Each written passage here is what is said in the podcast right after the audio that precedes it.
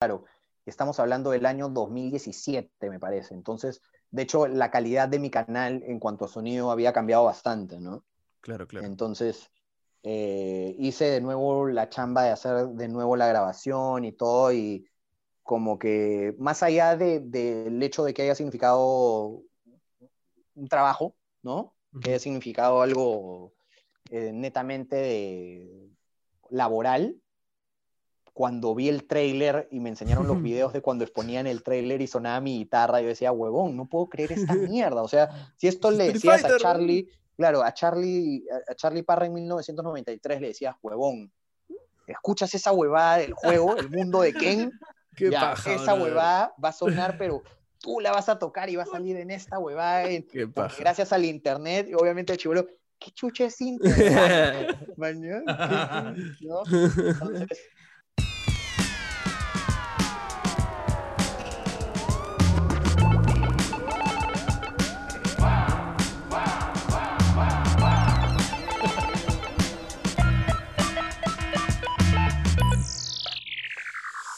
¿Qué tal, gente? ¿Cómo están? Bienvenidos al tercero, tercer capítulo de NG, NG, Podcast o No Somos Gamers. Eh, bienvenidos. ¿Cómo le cambiaste el nombre, Juan Pablo? Nos dicen gamers. Ah, es que ese fue el, nombre del primer capítulo. Soy nuevo, pues. Este, nada, acá está JP con el gran pelado. ¿Qué tal, pelado? ¿Cómo estás? Hola, muy bien. Acá, tercer capítulo. Seguimos en Flow. Gracias por sus comentarios. Y hoy día, de nuevo, con un nuevo invitado, con otras entrevistas y con otro miembro de la familia NG que ah. alguno de repente ha visto en los videos, pero que de repente no conocía. Aquí a mi lado tengo a nuestro amigo Diego Bros. Y me encanta porque se ha puesto Diego B. ¿Cómo estás, Diego? Muy bien, muy bien. Su apellido, pues. Es mi apellido realmente, pero como también tengo videoconferencias con este usuario, tuve que limitarme. Ah, claro. Claro, Bueno, si tienes Diego Bros, si es que pones tu bro. Bueno, y si, y si no lo conocen y si esta es la primera vez que ven a Diego, por favor, vayan al canal de NDG y busquen joyitas del retro gaming que se van a llevar un, un gran, unas grandes risas con los, los videos de Diego. No es porque, más allá de que sea contenido que nosotros producimos, de verdad son buenos videos, por favor, vayan y mírenlos. Es el único video de NG que lo veo de principio a fin, el único. Todos los demás mis videos no importan, los de Diego no importan. No, me importa. Eh, los de Diego importan, dale. Gracias, chicos. Gracias por los piropos. Gracias a ti, Diego, y nos va a acompañar hoy día porque Diego nos ha, nos ha ayudado a conseguir el invitado del día de hoy, porque es su amigo, y JP nos lo va a presentar. Estoy emocionado, voy a intentar no fanboyar tanto, pero nuestro invitado hoy es posiblemente uno de los mejores guitarristas del país, Latinoamérica, y me atrevo a decir del mundo.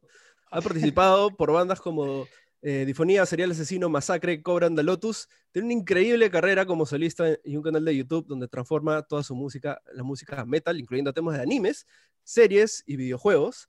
Hizo su cover del himno nacional en metal, el cual explotó en internet y se, eh, viralizó. Sigue sacando videos alucinantes. Y curiosamente ha participado en conciertos oficiales de World of Warcraft, Overwatch y ha trabajado en música para Duke Nukem. Hoy día nos acompaña el gran Carlos Enrique Parra del Río Campo Verde, más conocido como Charlie Parra. ¡Yeah! Qué fuerte, qué fuerte. Gracias, amigos. Eh, que hayan dicho mi nombre de pila me ha hecho sentir que estoy, no sé, aunque me están buscando por, por los impuestos o una hueá así. Estoy así. Ha sido fuerte, ha sido durísimo. Bro, yo quería poner el nombre completo porque tu nombre es muy largo. y no sé, tengo una fascinación con los nombres largos y Nombres largos. Sí, la, la, gente, de hecho, en, en, mi colegio este, me tuvo un culo de odio porque cuando hicieron la placa de la promoción, mi nombre era demasiado largo. de un diseñador, la pesadilla. Claro. No, todo el mundo tuvo que pagar como 20 lucas más para agrandar la placa para que entre mi nombre. Entonces, todos los padres de familia estaban más asados que la Pero ya, pues se imprimió la placa nomás, ahí está. Qué buena, bro. ¿Qué tal, Charlie? ¿Cómo estás? ¿Cómo te ha tratado toda este, esta pandemia? Bro? Tú que eres músico debe ser un poquito más complicado, de hecho, ¿no?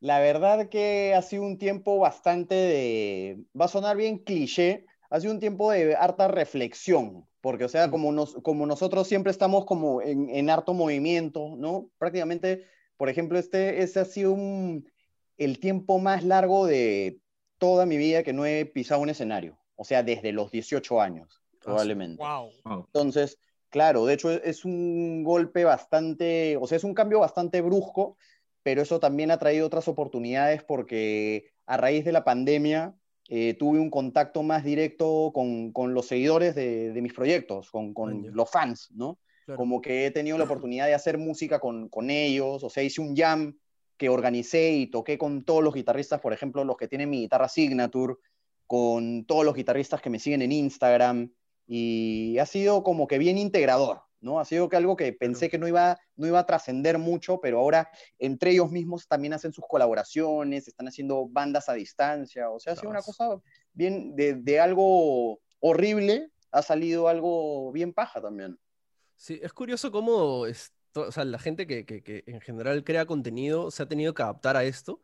O sea, ves varios bloggers que su, su chongo era viajar y filmar toda su vida y ahora están solamente metidos en su casa, ¿no?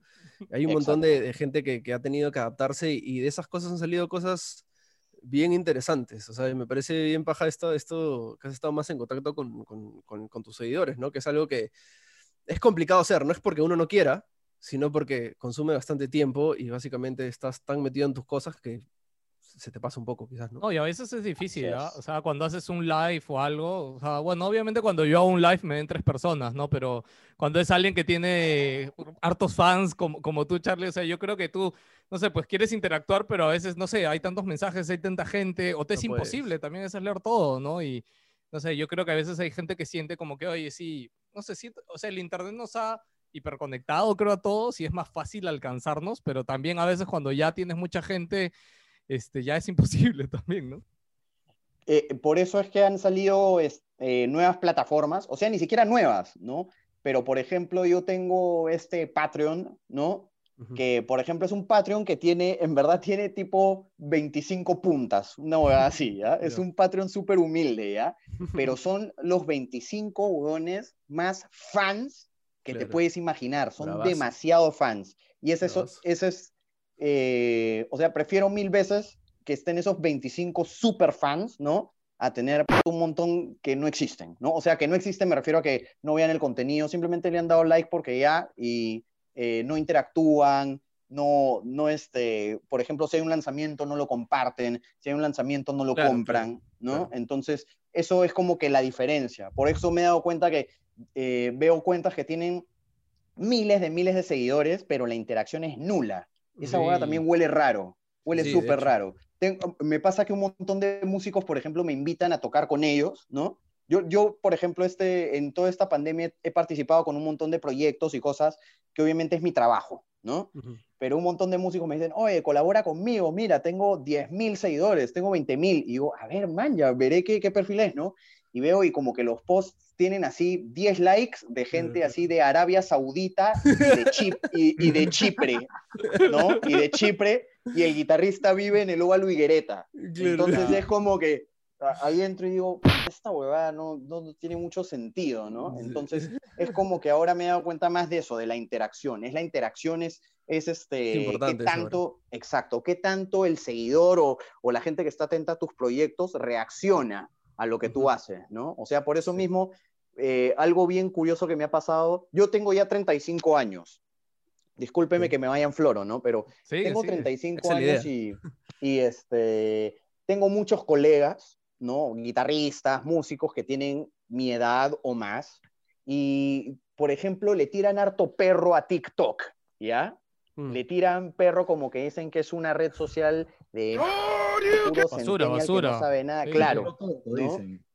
Claro, y sin embargo, en todo este tiempo de pandemia había un, uh, hubo una caída brutal para todos los músicos en, el, en Spotify, en streams de sí. Spotify, porque la gente usa Spotify primero que nada cuando está manejando, sí, ¿no? Bro. Cuando van al gimnasio, ¿no? Entonces eso fue una caída durísima. Sin embargo, un día yo vi como que mis streams habían subido así de la nada. Así dije, ¿qué, ¿qué pasó? Y era de que la gente que usa TikTok empezó a usar tracks míos en TikTok. Oh. Ah, esa no. fue la, claro. Es que ahora esa es la forma de saltar al éxito, brother. Sacar una canción que se vuelva viral en TikTok y ¡pum! revienta. O sea, claro, o sea, ni siquiera era como que sacar una canción en TikTok, sino que eh, un padre. Claro, alguien usó tu track, su... alguien lo usó, claro. Claro, alguien lo usó y por ahí alguien eh, que es bastante relevante en TikTok, por ejemplo, usó el Sensei de Charlie Parra, ¿no? Mm. Y de la nada la gente dice, oye, quiero escuchar eso en Claro, mi casa, claro. ¿no? Quiero ver Claro. qué, qué sigue de, lo- de los 30 segundos de TikTok en esta, en, es- en la canción, ¿no? Y así ha sido, y es algo que siempre les digo a la gente, o sea, es como que ahora ya no hay conciertos, ahora este, es, es un tema totalmente nuevo y es cuando realmente he visto que los que hemos tomado la, la vía digital desde hace años, eh, no nos esperamos que pase esta huevada, para nada, que ha Sí, sido claro. como que una hecatombe, ¿no? Sí. Pero a la vez es como que ahora un montón de gente me escribe, o sea, obviamente colegas, y me dicen, ya entendí por qué estabas con tu camarita por todos lados. Ya, ya, ya, ya entendí. Y yo, sí, perdón, así era, así era la huevada. Era como que me todo, mi hermano. Está yo bien, aparecía bro. con la, con la camarita en los conciertos, en los festivales y decían, ya vino este huevón con no sé qué, ahora estos buenos, ahora estos buenos están eso, ¿no? Entonces, por ahí va la huevada también. Claro, de todas maneras. Pero ya para atacar un toque tu lado friki, porque sí que tienes un poco, porque vi que tu primer cover de anime fue justo el de Naruto, el de Asian Coffee Generations, el de Haruka Kanata. Así Eh, si es, no me tal equivoco. cual. Claro, Y- claro. Buenísimo. Sí, entonces Gracias, hermano. vamos, vamos a empezar con estas preguntas que lo llamamos el speedrun, que no- en verdad nos dimos cuenta en el streaming pasado que no es tanto speedrun, pero no importa. Este, así que primero quiero preguntarte, esto fuera del speedrun, pero ¿juegas videojuegos tú? ¿Consumes Sí. anime? Sí. Ya, bravazo. Entonces, la primera pregunta es, ¿PC o consolas? PC. Hoy por hoy PC. Hoy por hoy PC. Ok, todo bien. Ahora, ¿cuál es tu comida barata favorita? Mi comida barata favorita. Bueno, Tú has viajado por todo el mundo, brother, así que todo vale, ¿ah? Ya, mira, mi comida barata favorita en verdad es el kebab. Uf, Uy. pero el kebab que te venden aquí en las esquinas o el, el, legit- el legítimo kebab.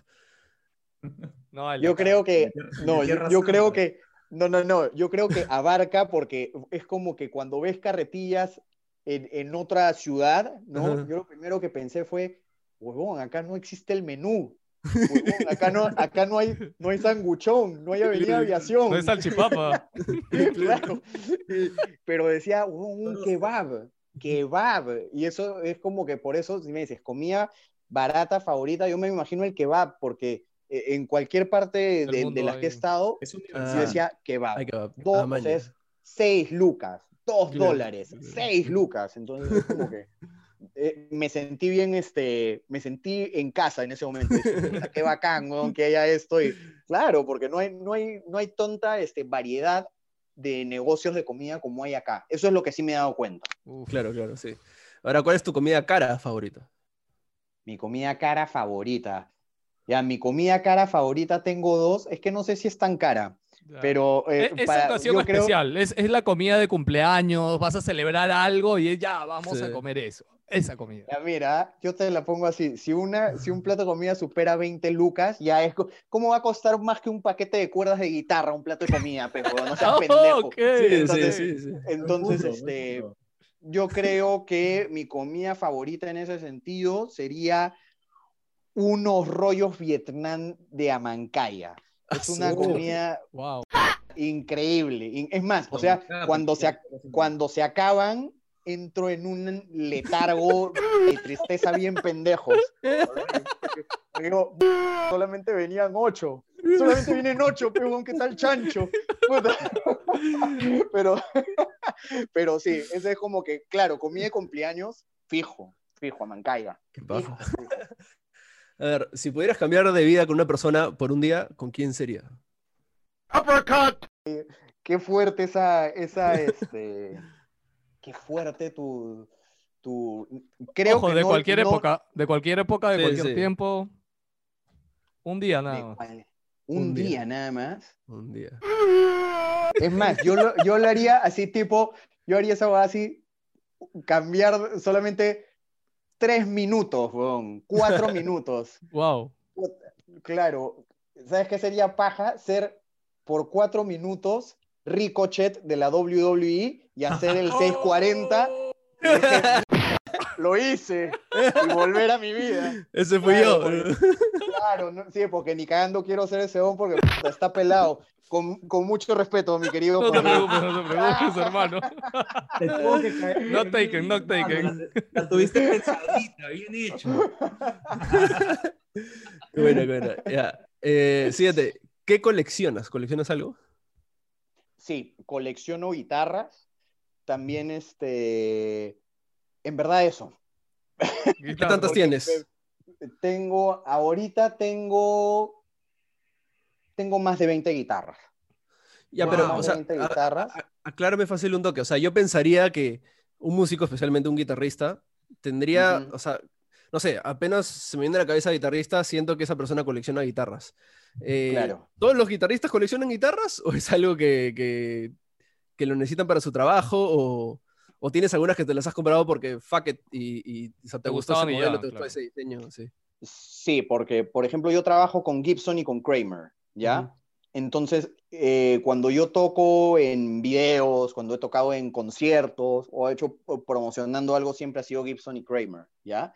Pero en mi colección sí tengo algunas guitarras, por ejemplo, eh, si les gusta Ozzy Osbourne, probablemente conocen a Randy Rhoads, que fue el, eh, el primer guitarrista de su época solista. Tengo una Randy Rhoads, que es marca Jackson. Jackson pertenece a Fender y es una Ya. de mis guitarras que tengo acá y, y es una guitarra, o sea, que simplemente la tengo porque me gusta, porque es como que una guitarra fetiche, ¿no? Claro. No le vas a sacar a, a tocar un concierto. Hago eso y este, sería, sería una maniobra bien desleal de mi parte ante una marca que ha creído en mí tantos años. Ah, verdad, verdad. Que, Sí, claro, es Claro, claro. claro. Y, y también tengo como que hay, por ahí tengo una guitarra que es una Legator, que es como que para ya la gente de la nueva generación que tienen eh, botones y cosas locas, ¿no? Ah, ya, para ser gent y todos estos metal moderno, ¿no? Toca dubstep Eh, la guitarra, ¿no? Claro, se puede tocar dubstep en esa guitarra, tal cual. Entonces, sí tengo, ese, sí tengo ese, eso de las guitarras porque al, fin, al final, en verdad, solamente toco dos guitarras. Es Ok. como que, es más, ni siquiera tengo todas acá. Tengo una está, en, eh, hay unas que están en la casa de mi mamá, otra está en la casa de mi hermana, otra está Sí, en el taller que, verdad, nunca, nunca, hay una que nunca recogí, ahora que me acuerdo, del taller. Que es más, la mandé para que la limpien y todo, y le pongan cuerdas nuevas, así bacán, puta, que debe estar con más telarañas. La peor que cuando lo mandaste. Claro, ahora en, en verano la mandé. Pero sí, eh, eh, tengo de hecho ese, ese tema con las guitarras, pero eso ha, ha sido una cosa ya de después de años, o sea, porque de hecho cuando comencé a tocar solamente, obviamente tenía una, ¿no? La única, y esa única la tuve por años, o sea, mi Mm. primera guitarra fue a los 16, 15 años, y solamente tuve una guitarra hasta los 22. ¿Esa No, misma de los las 22. 16? Guitarra, ¿verdad, hermano? No, la flatarra la tuve recién a los 22 años. Ujú. Eh, Ah, claro, pero la ten- segunda. Sí, claro. Entonces esa era una guitarra que... que ¿Todavía la tienes? Era un- No. Esa guitarra en su momento eh, la vendí. No, no estaba pasándola muy bien laboralmente y económicamente y la vendí. Ujú. Y eh, cosas buenas pasaron y quise recuperar esa guitarra. Oh. Y cuando la vi, eh, la habían pintado de verde limón y habían puesto un No. Hello Kitty. Entonces No. dije, definitivamente esta guitarra ya no puede estar en mi poder. Dios. Y ese fue el fin de la historia de mi primera guitarra.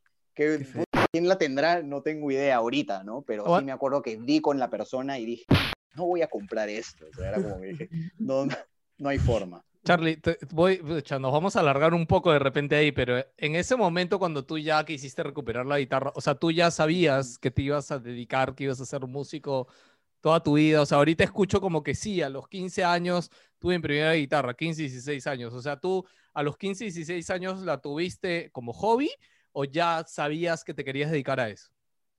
En verdad me impusieron tocar guitarra. Ya. Eh, me impusieron tocar guitarra porque en, en mi colegio yo estaba, eh, por ejemplo, en mi salón habían 30 alumnos, ¿ya? En mi salón. Yo era puesto 30. Entonces, ¿Estatal o eh, particular? ¿Estatal o particular? es el colegio, el, el Liceo Naval, que es para hijos de, de Claro. navales, ¿no? E-, Ese es un Entonces, intermedio bien raro, esos colegios, porque es como que tiene un poquito de estatal y un poquito de particular. Es, es el mix de ambos mundos, Exacto. esos colegios. Total, totalmente, claro Sí. que sí, claro que sí.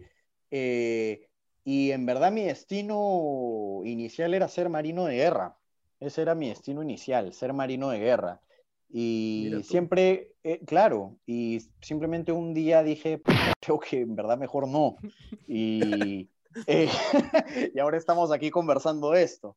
Pero sí, no, yo no tenía claro, o sea, no es como que todo el mundo siempre, esta, esta es una hueá que siempre veo que todo el mundo dice, me dieron una guitarra, dije, oh, sí, me quiero dedicar a esto. A mí me dieron una guitarra, dije, "Que quiero jugar play en vez de tocar esta hueá.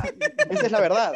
Esa es ¿Y la quién te verdad. dio la guitarra? ¿Quién- o sea, ¿te la regaló tu familia? ¿Alguien? Sí, mi, mi, mi mamá y mi papá, o sea, mi papá en verdad no estaba muy animado con la idea, pero mi mamá dijo, vas a ver que con esto Esteban va a probar. Con esto Esteban va a probar. Y la verdad es que no aprobé. O sea, fue, pero ya, ya sabía, pero en verdad, o sea, con el tiempo dije, en verdad sí quiero hacer esto. Porque es como, como cuando pasa esto de que yo asociaba la guitarra, en mi colegio la guitarra siempre estaba asociada a algo académico, ¿no? Algo Claro. netamente académico. Claro. Y cuando ya tuve la oportunidad de tocar guitarra con, con mis amigos, ¿no? Con Capri, con mi amigo Capri, ahí fue que dije, ¿a qué paja esto? Porque como que tocábamos canciones de Nirvana, de Guns N' Roses, lo que sabíamos. No Rain, de Blind Melon, me acuerdo.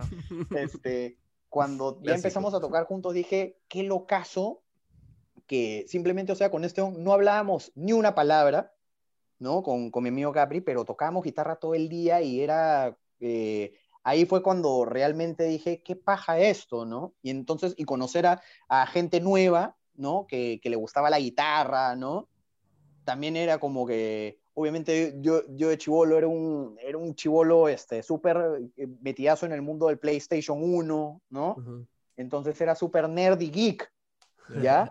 Y- Claro, y, y era- tocar, y claro. tocar guitarra era cool, o sea, era, era como que distinto, fácil, ¿o no? Totalmente, o sea, Claro. e- era como que, totalmente, o sea, de ser el chato gordo, eh, nerd y geek, de ahí pasé a ser el chato gordo que toca guitarra, weón.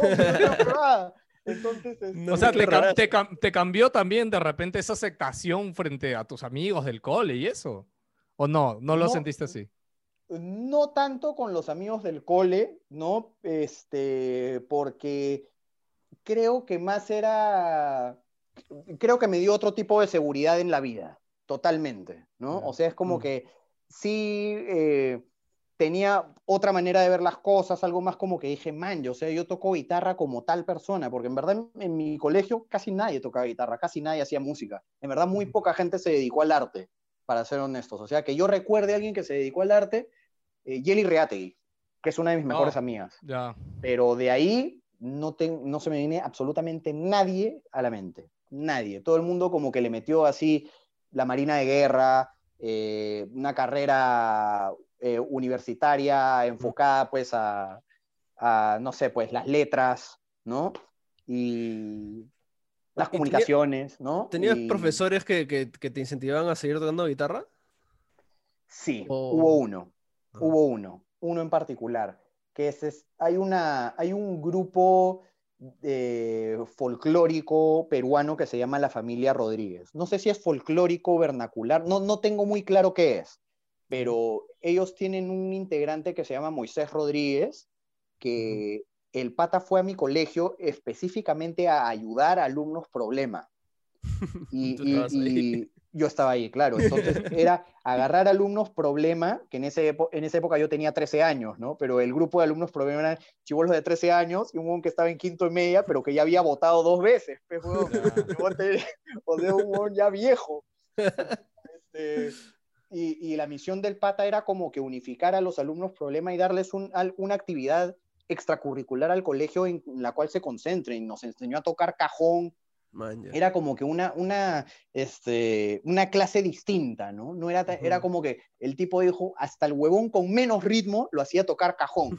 Su técnica era, decía, es, estos festejos, estos ritmos de vals, el huevón decía, vas a tocar esto, le decía el huevón, vas a tocar esto, papa con pollo, papa con pollo, papa con pollo, y el chivolo, ya, papa con pollo, y yo decía, no, le salió así.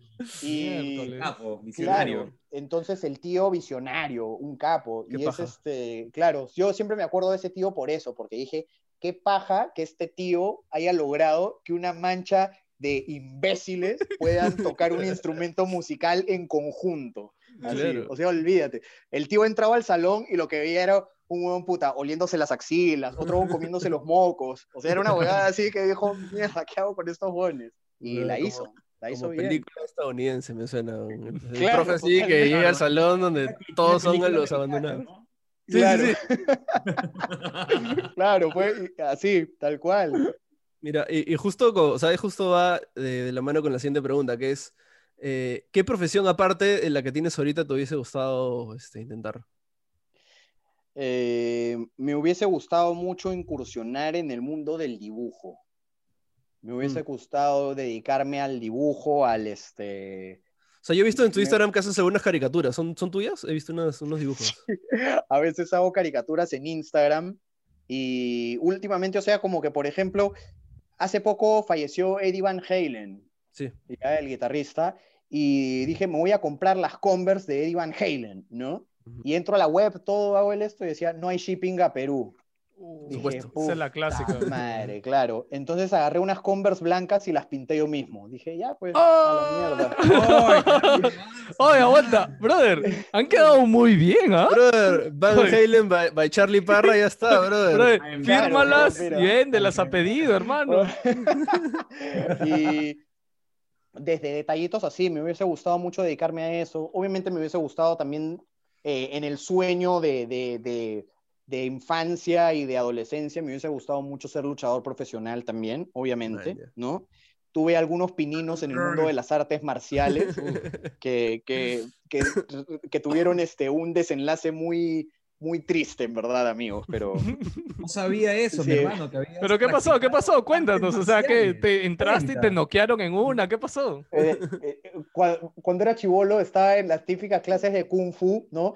Es una huevada que hacía, en verdad yo creo que era un psicólogo que le estaba metiendo la rata a todo el barrio.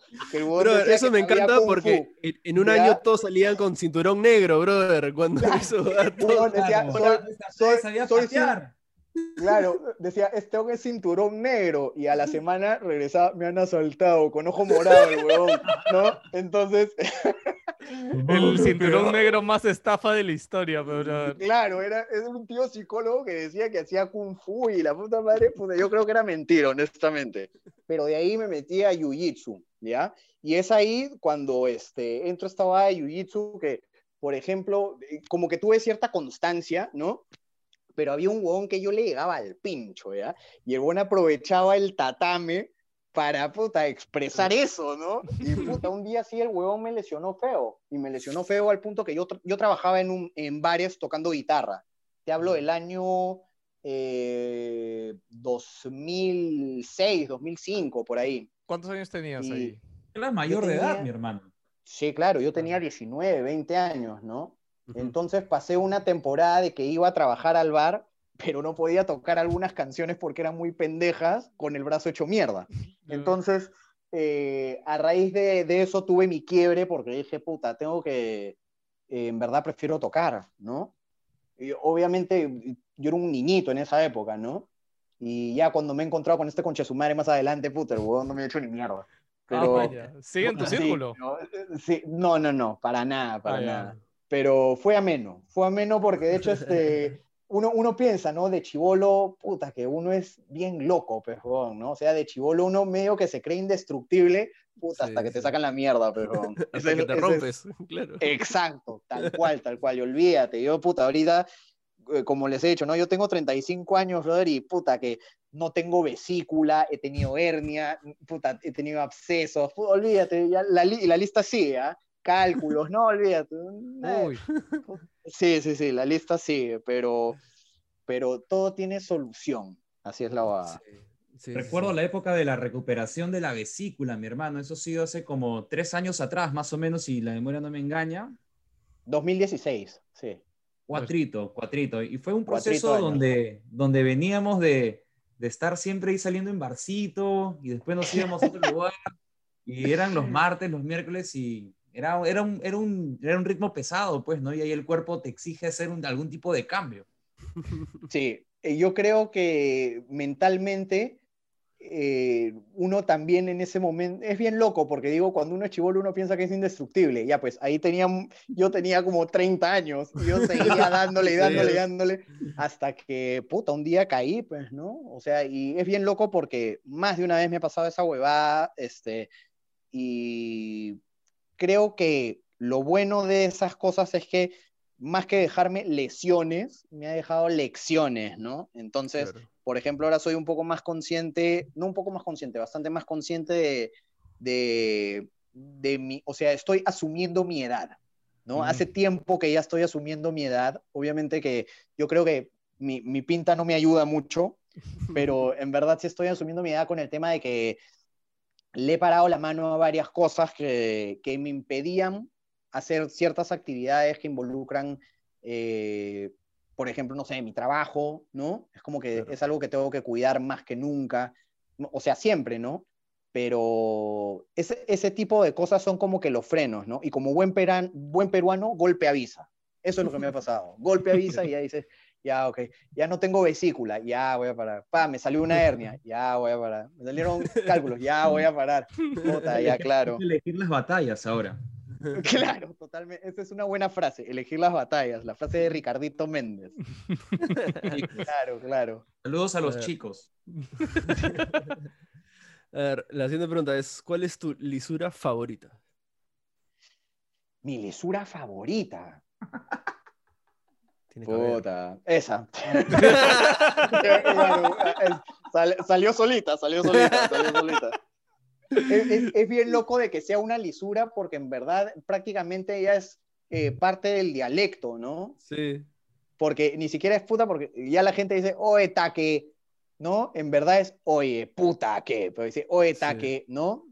Sí, sí, sí. Sí, eh, claro. Es que el- en, Per- en Perú es, o sea, en general creo que toda Latinoamérica tiene eso, ¿no? Imagino que cuando has viajado también y y conoces gente de otros países en Latinoamérica, cada país de verdad tienen palabras tan diferentes para, para distintas cosas, ¿no? Este, o sea, uno pensaría que, al menos, no sé, eh, he viajado a un solo par de sitios en Estados Unidos y siento que allá no hay tanta diferencia con el inglés, o no sé si no lo he sentido, ¿no? Pero acá en Latinoamérica, solamente viajando a Chile, México, Colombia, o sea, cada país es muy distinto en, en cómo hablan, en las jarras que utilizan.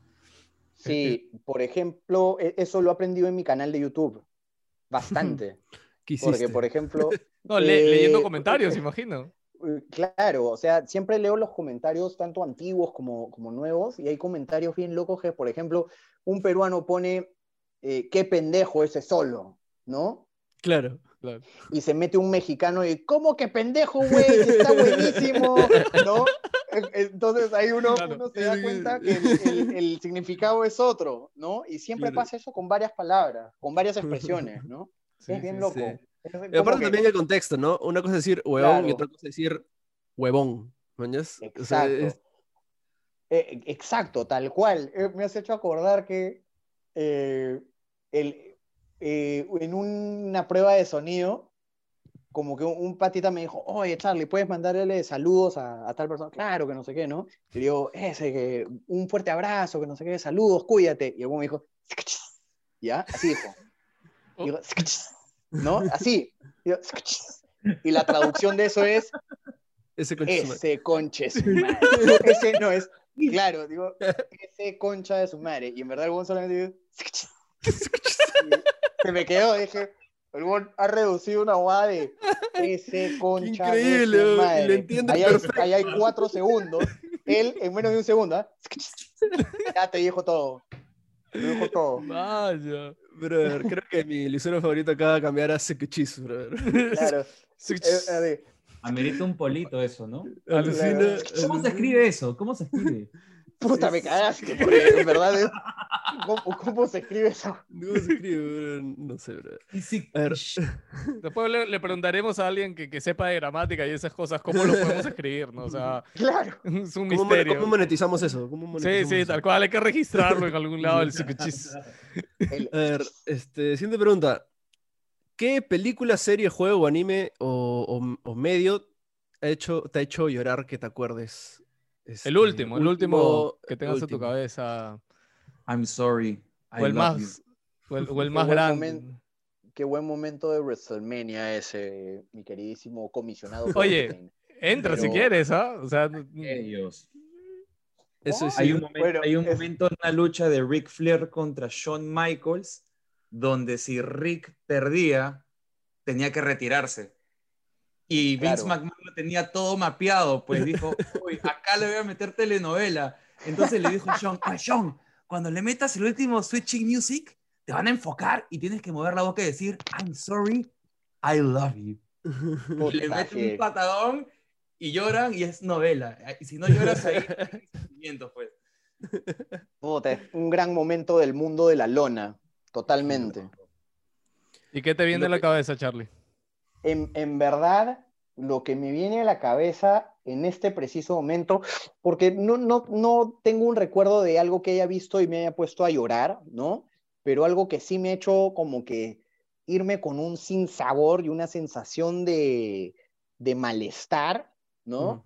Ha sido La tumba de las luciérnagas. Uf. que es una, eh, ¿no? Es, es una película que a veces prefiero no haber visto.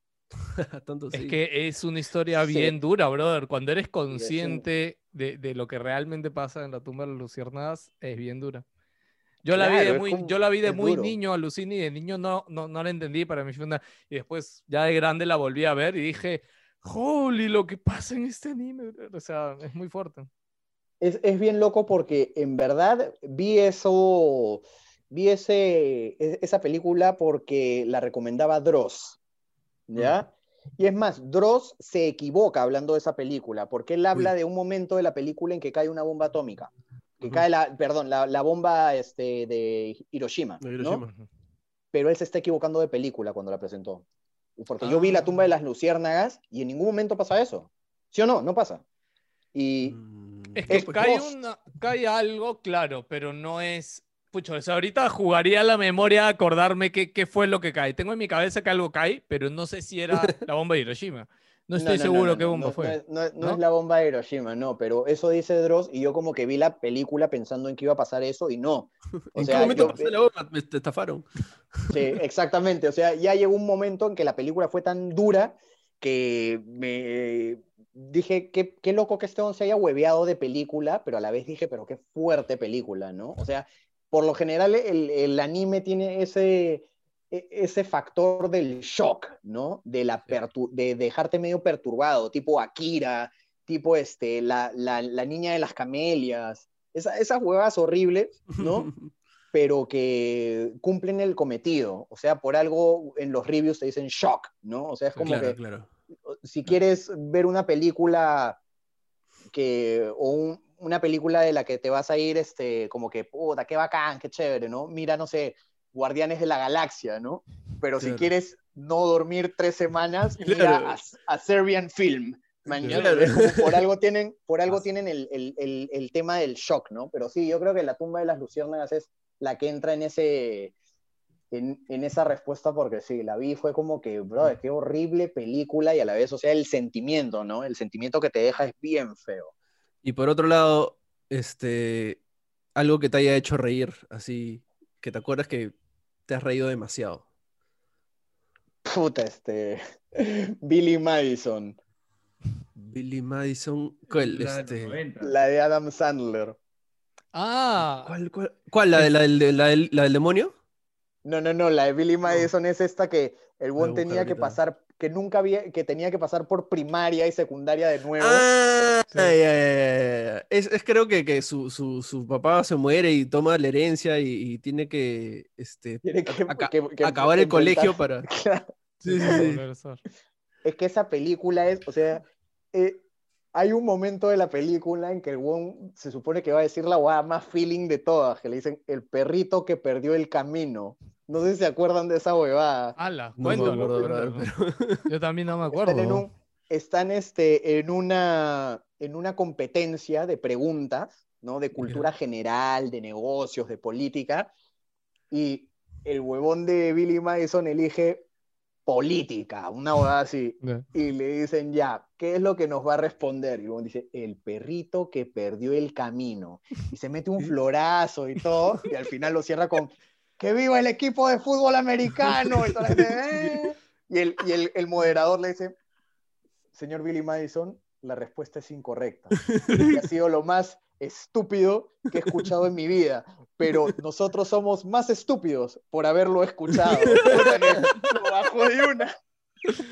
Puta, es una película, es, es como que hay que ser, es un tipo de humor, o sea que la gente le, por ejemplo, el Wonder, te lo resumo así nomás, odia a Billy, odia a Adam Sandler y a Billy Madison, pero puta, ese, ese humor así de un sol es bien loco, pero ponte, los cómicos ambulantes me encantan también, Pompinchú, puta, el monólogo de al otro año será, puta, ese es buenazo, weón. Ah, hu- humor simple. O sea, sí te gusta Adam Sandler. Sí, claro que sí. O sea, es más, el- mientras más antiguas y más baratas las películas, creo que era, el buen, era, más, era, más, era más libre de hacer cojudeces, pues, ¿no? Claro, Entonces, claro. de ahí a, cuando ya este, el Won se vuelve mega estrella, ya el Won tiene que apuntar no a dar risa, sino a, a que vean su película, pues, ¿no? Entonces, Claro. por eso creo que esas películas tipo eh, Billy Madison, Happy Gilmore, Happy Gilmore. Puta, son, se, se nota que Wong no tenía tanto presupuesto, pero tenía toda la fe, pues. Dijo, Claro, ya, claro. a ver, oye, hacemos esta huevada, es políticamente incorrecta. ya, qué chucha, hazla. E- esa- es- ese estilo. Pero yo, ese la tiempo- única... Dale, dale. Sí, sí. No, solo iba a decir es que dijo justo la frase políticamente incorrecto y creo que en, esa, en ese tiempo todavía no se manejaba el políticamente incorrecto. En esa época salía Sí, y salía, brother. O sea, no, no existía tanto eso. Sí, Tal cual. definitivamente. En, en- en esa película, en, en Billy Madison, hay varios momentos que son. Ahorita uno lo ve y dice qué pendejo que hicieron eso. Pero de ahí te pones a pensar y dices, es 1995. O sea, como que. Contexto importa. Exacto, el, el- el sí. contexto era otro, ¿no? No, La no era tan. sensible. Mm. la gente no, no sé si era tanto sé como que la gente era muy sensible, pero no se daban cuenta de lo que vendría después, pues, Sí, ¿no? sí. Es como, sí, sí. como, por ejemplo, antes de Chivolo me daba risa cuando le, cuando en Carlos Álvarez, por ejemplo, le pegaban a Selma Galvez. La gente se cagaba de risa. ¿no? Claro, y Sí. ahora... Pero, por ejemplo, Prohibido, lo veo bro. ahora y digo, brother, no puedo creer que puta, hemos crecido viendo esta huevada década tras década, ¿no? Es bien sí, loco. sí, sí. e- Es increíble. yo- ah, ese- en, en ese ejemplo hay un montón de cosas. ¿ah? La otra vez me pasaron unos clips este de, de Chespirito, de, de cosas. Ah, que- en todo, olvídate. o sea, brother. Los tiritos, sobre todo, destacan un montón, ¿no? Sí, sí. Sí, hay, una, hay un clip enterrado, o sea, fondeado, que es este. Lo, lo traté de encontrar hace no mucho y ya no lo encontré, que, que es un. Es, Chespirito tenía este show que era Los Caballeros de la Mesa Cuadrada, que eran este. eh, María Antonieta de las Nieves, el profesor Girafales, como profesor Girafales, el doctor Chapatín así. y sí, y Florinda Mesa. Era un, era un show así bien loco, como que de variedades, mucho antes del Chavo, ¿no? Y en una como que, ¿Qué hablas? claro, le preguntan al buen del doctor Chapatín, este, put- es una huevada de... Es como que lo querían Sobre- condenar porque estaba hablando con una chica y él dice, no, pero tenía 14 años ese. Eso, exacto. Ya. Claro, que le dicen... Es como que lo quieren dicen- condenar por una, por una relación o que él le estaba persiguiendo. Ah, sí. Hace poco, de hecho, lo volví a ver. Sí, pues. Y es muy fuerte, brother. Es, es como si el doctor Chapatín tuviera una relación con una niña de 14 años. Es que el, el contexto fue algo así como que el buen de- del profesor Girafales, o no recuerdo bien, en verdad sería mentira, pero hablan de una chica de 28 años, ¿no? Y, y- y le dicen al, al, al doctor Chapatín, le preguntan, ¿y a usted le gustan las chicas de 28 años? Y el buen dice, prefiero dos de 14. Una Ah, huevada así. Ah, Pero uh, después-. Claro. Eh, así- Cancelado, cancelado Chespirito, brother. No, y yo, esa- ojo, e- esa es una, porque sigue todavía, el sketch Ah, sigue. Claro, Ah, hay sí. un culo, hay un culo que uno no se da cuenta de chivolo, pues, ¿no? Pero cuando ya, por ejemplo, un, hace no mucho he visto el chavo así como que en YouTube, por, el- por ver el chavo nada más, y, y lo, que, lo único que pensaba es, qué pendeja esta huevada, pues, ¿no? O sea, es más, el, pro- Sí. el profesor Girafales, en verdad, o sea, dentro de que el buen tiene un feeling por enseñarle a los niños y todo, el buen es concha de su madre, weón. O sea, o sea, aprovecha todo el poder para, para hacer un culo de huevadas locasas que uno ni se da cuenta, ¿no? Que se levanta la vieja de un alumno, ¿no? Fuma en la cara de los chivolos. O sea, hay varios detalles así bien locos que uno se da cuenta ya viejo, ¿no? Sí, falta que Dross saque su video de los 10 eh, cosas perturbadoras del chavo, ¿no? Y todo así. Seguro Oye, hay, seguro. ya, ya existe, ¿ah? Creo que ya Sí, existe. ya lo hizo. ya hizo eso, así, las 10 cosas más perturbadoras del chavo. Igualito. Ay, tú sabes igualito. El Lo he practicado, lo he practicado. metraje Lo puedes encontrar en YouTube. Así habla ese hombre. Pero te sale igualito, brother. Yo creo que tú, antes de dormir, así te alucinas Dross y lo dices en el el espejo. espejo. Sí, brother. Claro, Te claro. sale es demasiado más, bien, ¿ah? na- Antes de dormir, así me, me, me echo y digo, abróchense los cinturones, porque están a punto de ver algo perturbador. No te Buenas horas noches. de horas, horas de horas de Dross. O sea, es como que a veces cuando estoy editando Excelente. video, hago un render y digo, ¿qué veo? ¿No? Y Uh. dije, ya sé a quién voy a ver, a mi pastor. Puta, y veo Dross. A mí weón, o también sea, me encanta Dross, brother. me Oye, yo encanta creo Es que un- Dross, Dross es un clásico ya de YouTube en español, ¿no? O sea, está... De Totalmente. De hecho. Se da con el bananero, así es la Sí. huevada. Sí, Sí, sí. O sea, de, de clásicos. A ver, regresando a las preguntas. Em, la siguiente es. Nos fuimos, Sí, ¿no? nos faltan, nos faltan. No, está bien, está bien, todo está perfecto, bro. La siguiente pregunta es: ¿quién es tu waifu o juzbando? Sabes que es una waifu, ¿no? Ah, Te pregunto.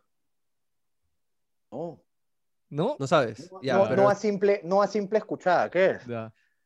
ya, básicamente, una waifu es alguien con la que te gustaría casarte, entre comillas, pero que es 2D o 3D. Eso es O tu sea, amor mm, platónico ya. del mundo. Amor platónico, ya sea este dibujo o, o- o- o 3D, o puede ser hombre Y- o mujer. Y Juzbando es lo mismo, pero en hombre, ¿no? O sea, ¿cuál es tu personaje así, wow, que te encanta? pero como En la 2D. primera de muchos pudo haber sido Jessica Rabbit, ¿no? Claro, por ahí. Jessica Rabbit. Seguro la, primera. Bet- Betty, Betty Boop, seguro por ahí también. O sea. Pero en tu caso. ¿cuál, cuál tienes en la cabeza que te viene? o sea, ¿no te acuerdas ese momento que viste un dibujo, viste algo y, y- y como que sentiste esa, ese, ese, esa ese cosa rara? ese cosquilleo? Dices, ¿cómo puede ser que esto esté pasando con algo que no existe? Eh, sí, es más, tengo tres en la cabeza. Uy, Una es, una es Serena de Sailor Moon, otra Ya, es este classic. Kami de Super Street Fighter 2 Turbo. uy, Cami. Los cosplay de Cami, brother. Suave, pelado. Tranquilo, tranquilo. Eh, alguien más que se me fue a venir a la cabeza y en su momento, así recontra, eh, eh, en su momento, ahora que dices 2D o 3D, yo creo que Bulma. Bulma es un Bulma. es un clásico, creo yo. Ah, sí, yo no lo veo como clásico. ah, Sí. Yo Bulma siempre la veía como la más. Ella era una bribona de los primeros. Sí, días. no, Sí. en, en- en- en Dragon. Ball, en Dragon Ball estaba, o sea, Bulma estaba bien sexualizada, brother, y, y, Sí, o sí, sea, sí. Sí, sí, de hecho estaba el maestro bien. Roshi, siempre andaba atrás de ella y todo, ¿no? Pero tú sabes que yo, al menos, Claro. yo, no, no sé, pues cada uno, bueno, estamos en la misma edad casi todos, pero bueno. O sea, yo, yo Ujú. siento que no la veía así, ¿no? Porque como siempre te lo, prohí- te lo prohíben y te lo cortan en el anime porque nunca llega a pasar nada, yo siempre lo veía como Claro. eso, ¿no? Como algo prohibido, algo que no se debe pensar o ver así, ¿no? Y quizás yo por eso nunca la vi así, ¿no? Pero Hay- por ejemplo, hay, pues, hay un personaje que también, o sea, en su momento me quedé así, wow, así asombrado, que siempre fue Lady Oscar, claro. que es, este, es, es un anime, ¿no? Es un anime Sí. de los 80, ¿no? Pero es un dibujo súper estilizado, bien bonito, o Es sea, muy diferente, bro. Claro, muy diferente. totalmente, Aparte por la ropa también y por la, época la época en la que se desenvuelve Lady Oscar también era muy distinto, muy, muy, muy distinto. Claro. O sea, fue uno, uno de los primeros personajes que vi que, que, cuando, eh, que el desenlace que tiene es que muere en la Revolución Francesa, pues, ¿no? sí. Que Spoiler, cuando vi es- Claro, totalmente. Pero cuando pasa esto, fue como que no solamente me sentí mal por, o sea, porque dije, puta, qué bad que murió la protagonista o el héroe de, ¿no? La heroína de, de la serie, ¿no?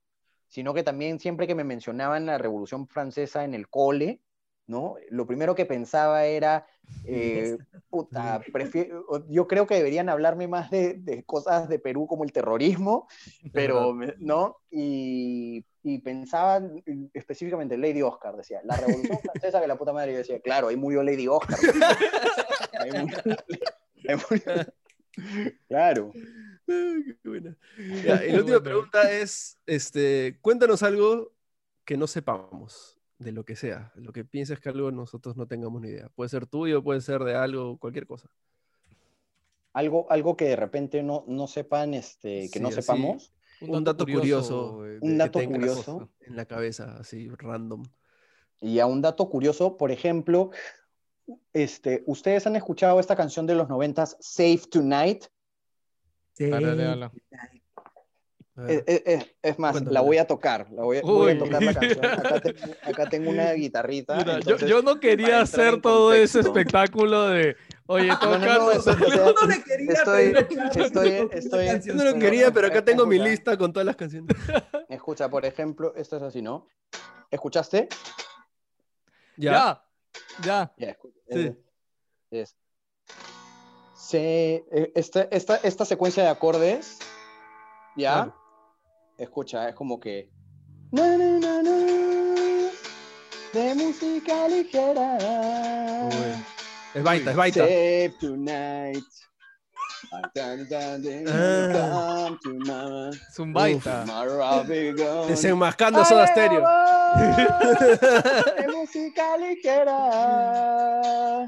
Cagaste. Básicamente es- Básicamente es el mismo acorde, ¿no? Come to ma- Sí, es bien pendejo. Oye, pero espérate, pero ese no solo es el mismo acorde, sino también es la misma cadencia, no es el mismo tiempo, ¿no? Sí, pero, o sea, es como que, por ejemplo, si, si, lo, si lo llevas a otro contexto, por ejemplo, la, la misma secuencia de acordes, ¿no? A- acá hay otro ejemplo, por ejemplo, es este. What is so complicated. Na, na, na, na, na, es el na, mismo. na, na, na, Todo lo na, mismo. na, frustrated. Na, y- na, na, na, na, na, na, na, na. 21 Guns. Claro. O Na, sea, na, na, todo se basan en lo mismo. na, Sí, sí. na, na. Eso hay un montón, ¿no? Creo que ese Charlie. es el dato curioso de hoy. Muchas gracias. Yo, yo Pero, imagino pero que... mi favorita es la de Ah. Save Tonight. es igualito. Qué pendejo ese Bond de deberías hacerle un video si no lo has hecho, ¿ah? Alucina que Eh, pega voy, bien. Voy a subir, voy a subir esa boda a TikTok. Obvio. Oye, imagino que por ahí has visto al Chombo también, ¿no? Ahora que también se ha vuelto youtuber. Es un clásico, Chombo. claro. te Es un maestro, ¿ah? Chombo. Sí, Es un es un capo, brother, olvídate, son huevadas. aparte esa, esa voz enamora, brother. O sea, Uf, ¿A quién El- no? el- es que el show, por ejemplo, hay una, hay, hay una huevada que siempre eh, eh, veo en los comentarios de, de mi canal, que es como que, ¿qué opino del reggaetón? ¿no? Te lo dijo si me Charlie. gusta el reggaetón, que si, si, si, si lo odio, ¿no? Porque un montón de youtubers este, de rock han dedicado sus carreras a hablar mal del reggaetón, ¿no? O sea, Mm. como que a tirarles perro como mierda, todo, ¿no? Entonces, eso también me pone a pensar eh, que qué tal inversión de energía negativa, ¿no? Para al final hacerles publicidad, sí, pues. ¿no? E- es- esa es la Tal verdad. cual. Es como los haters. Los haters son los que, los que te ayudan a crecer, brother. Yo, yo imagino que Así tú ya es. te habrá tocado a ti tener haters, ¿no? Y, y siempre decimos, haters, bienvenidos, comenten, odien, Mm. Toda la- mírennos. toda, Claro. toda la vida. O sea, por ejemplo, esa, esa es una huevada de que eh, el mejor momento de toda mi carrera, o sea, cuando mejor me ha ido en todo sentido, ha sido cuando más hate he recibido. Así. Y, y ha sido como que eh, es una señal de que todo está de puta madre, ¿no? Claro, sí. Es, es totalmente distinto que te cancelen, ¿no? Que venga una mancha a funarte, como dicen ahora, Sí, ¿no? Sí, sí. que a que te tiren hate como mierda, ¿no? O sea, porque a, a mí lo que me pasa mucho es que eh, muchos músicos que hacen lo que yo hago de mi generación, como que se quedaron ahí, ¿no? Se quedaron ahí teniendo todas las posibilidades de, de avanzar, Mm. ¿no? Y yo me he dado cuenta porque han- le han tirado hate como mierda a todo el mundo, ¿no? Y más que, y esa renegada, ese hate, ha hecho que un culo de gente a la que le tiran perro como mierda haya crecido increíblemente, ¿no? Sí. O sea, es como que, es bien loco porque dicen, puta, tal huevo me parece recontra sobrevalorado. Lo escuchan 10 puntas y de las 10 puntas a 8 les encantó, ¿no? Por ahí va la huevada, ¿no? O dicen, Sí, sí, sí. este, este huevón me parece malazo, me parece una cagada lo que hace. A ver. Tú haces ese, ese comentario y de 10 personas, de las 10 personas entran este, 8 personas dicen, oye, está chévere, ¿no? Que Y ni lo así- conocían seguramente y que de repente no hubieran llegado a él, ¿no? Yo creo que el mejor ejemplo de, de esta época justo creo que es Bad Bunny, ¿no? Bad Bunny debe ser el artista más grande del mundo ahorita. Más odiado y, más es exitoso. el más odiado también de ahorita, diría yo. Creo que no hay nadie más odiado ni nadie más exitoso que él ahorita en el mundo, brother, pero así es. ¿no? Totalmente, o sea, va, va de la mano. O sea, por ejemplo, este, hay este pata, eh, por ejemplo, ¿cómo se llama este hombre? Faraón Love Shade, Uy, ¿no? Por ejemplo, El es, es bien loco porque cuando he visto lo que hace Seon, que ha sido hace bien poco, en verdad, cumple con una misión. Por ejemplo, o sea, hay música que a veces escucho y digo, puta, esta huevada no, no, me, no, me, produ- no me produjo nada, ¿no? Ya. Absolutamente nada. Ni me pareció chévere, ni gracioso, ni me ¿cuál es el- pareció ¿cuál es el propósito, admirable. no? O sea, ¿cuál es el ¿Cuál es propósito, claro, de esa huevada, no? Claro. Y he escuchado a este huevón y he visto su video y en verdad me he cagado de risa. Entonces, lo que he pensado es, Ya, este huevón ha hecho una huevada locasa que me ha producido una, una emoción, ¿no? Claro. O sea, no te digo que lo voy a poner en mi playlist, que claro. voy a decir, puta, no hay forma, pero eh, que el huevón cumplió una misión, la cumplió. Me Ya, de pero- la risa. Pero ¿tú crees que él ha hecho eso con esa misión? ¿O, o simplemente fue porque el brother se convirtió en un meme y, y aceptó eso y siguió haciendo lo mismo? O sea, yo ya creo que ya lo hace porque ya sabe por qué camino va, pero no sé si arrancó con ese objetivo. O sea, sí, yo O creo sea, que quería hacer... Tú te un- preguntas, Juan Pablo, ¿cuál fue el objetivo de Love O detrás sea, de si quería hacer una, canción? una canción que realmente le pareció muy buena o de arranque era hacer una canción parodia, ¿mañas? O, o algo así. Eh, ese, eso es algo que solamente lo sabe él, Sí. ¿no?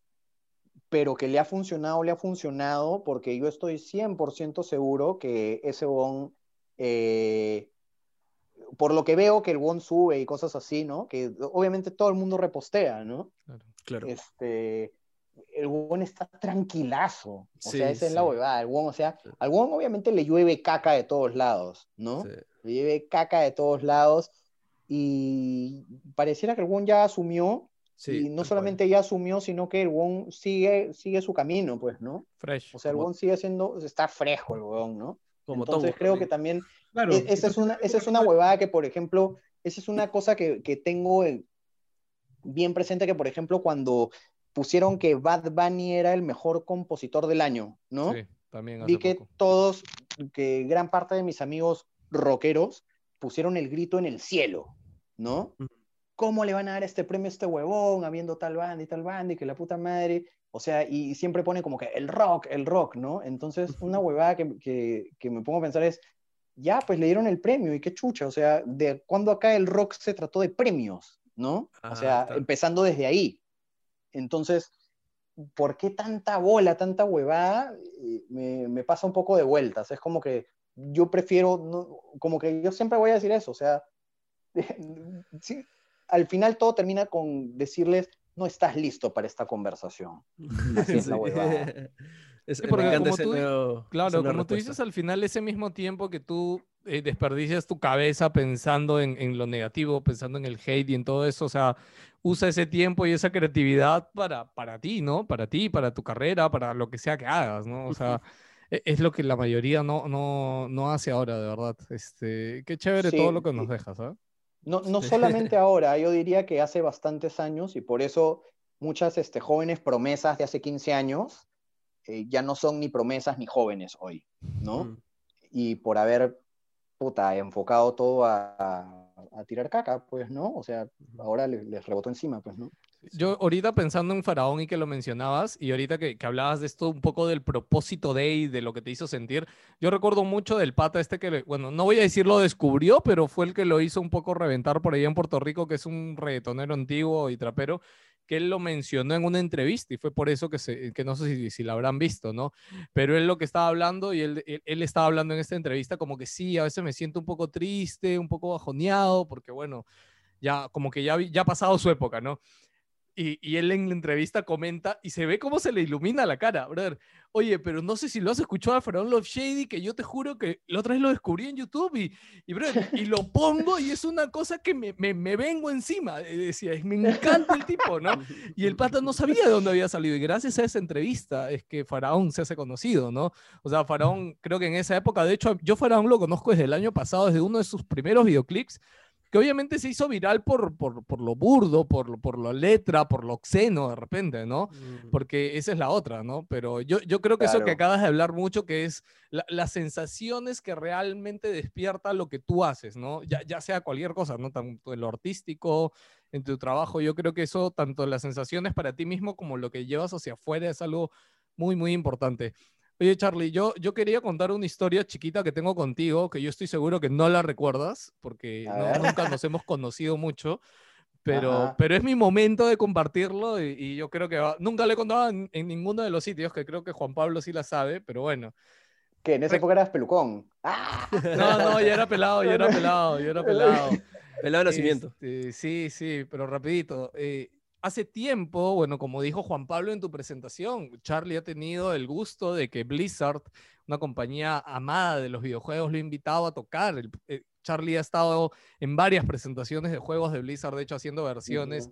Y yo en un viaje que fuimos, este, que recordarás, no sé si te acordarás que de hecho fue el primer viaje que llevamos a Oscar cuando yo estaba en Más Gamer y estábamos en Alemania en la Gamescom y era, bueno, en Alemania siempre Blizzard revienta todo, pues porque es uno de sus países más importantes y ese año te habían llevado a ti a tocar a un evento de Blizzard.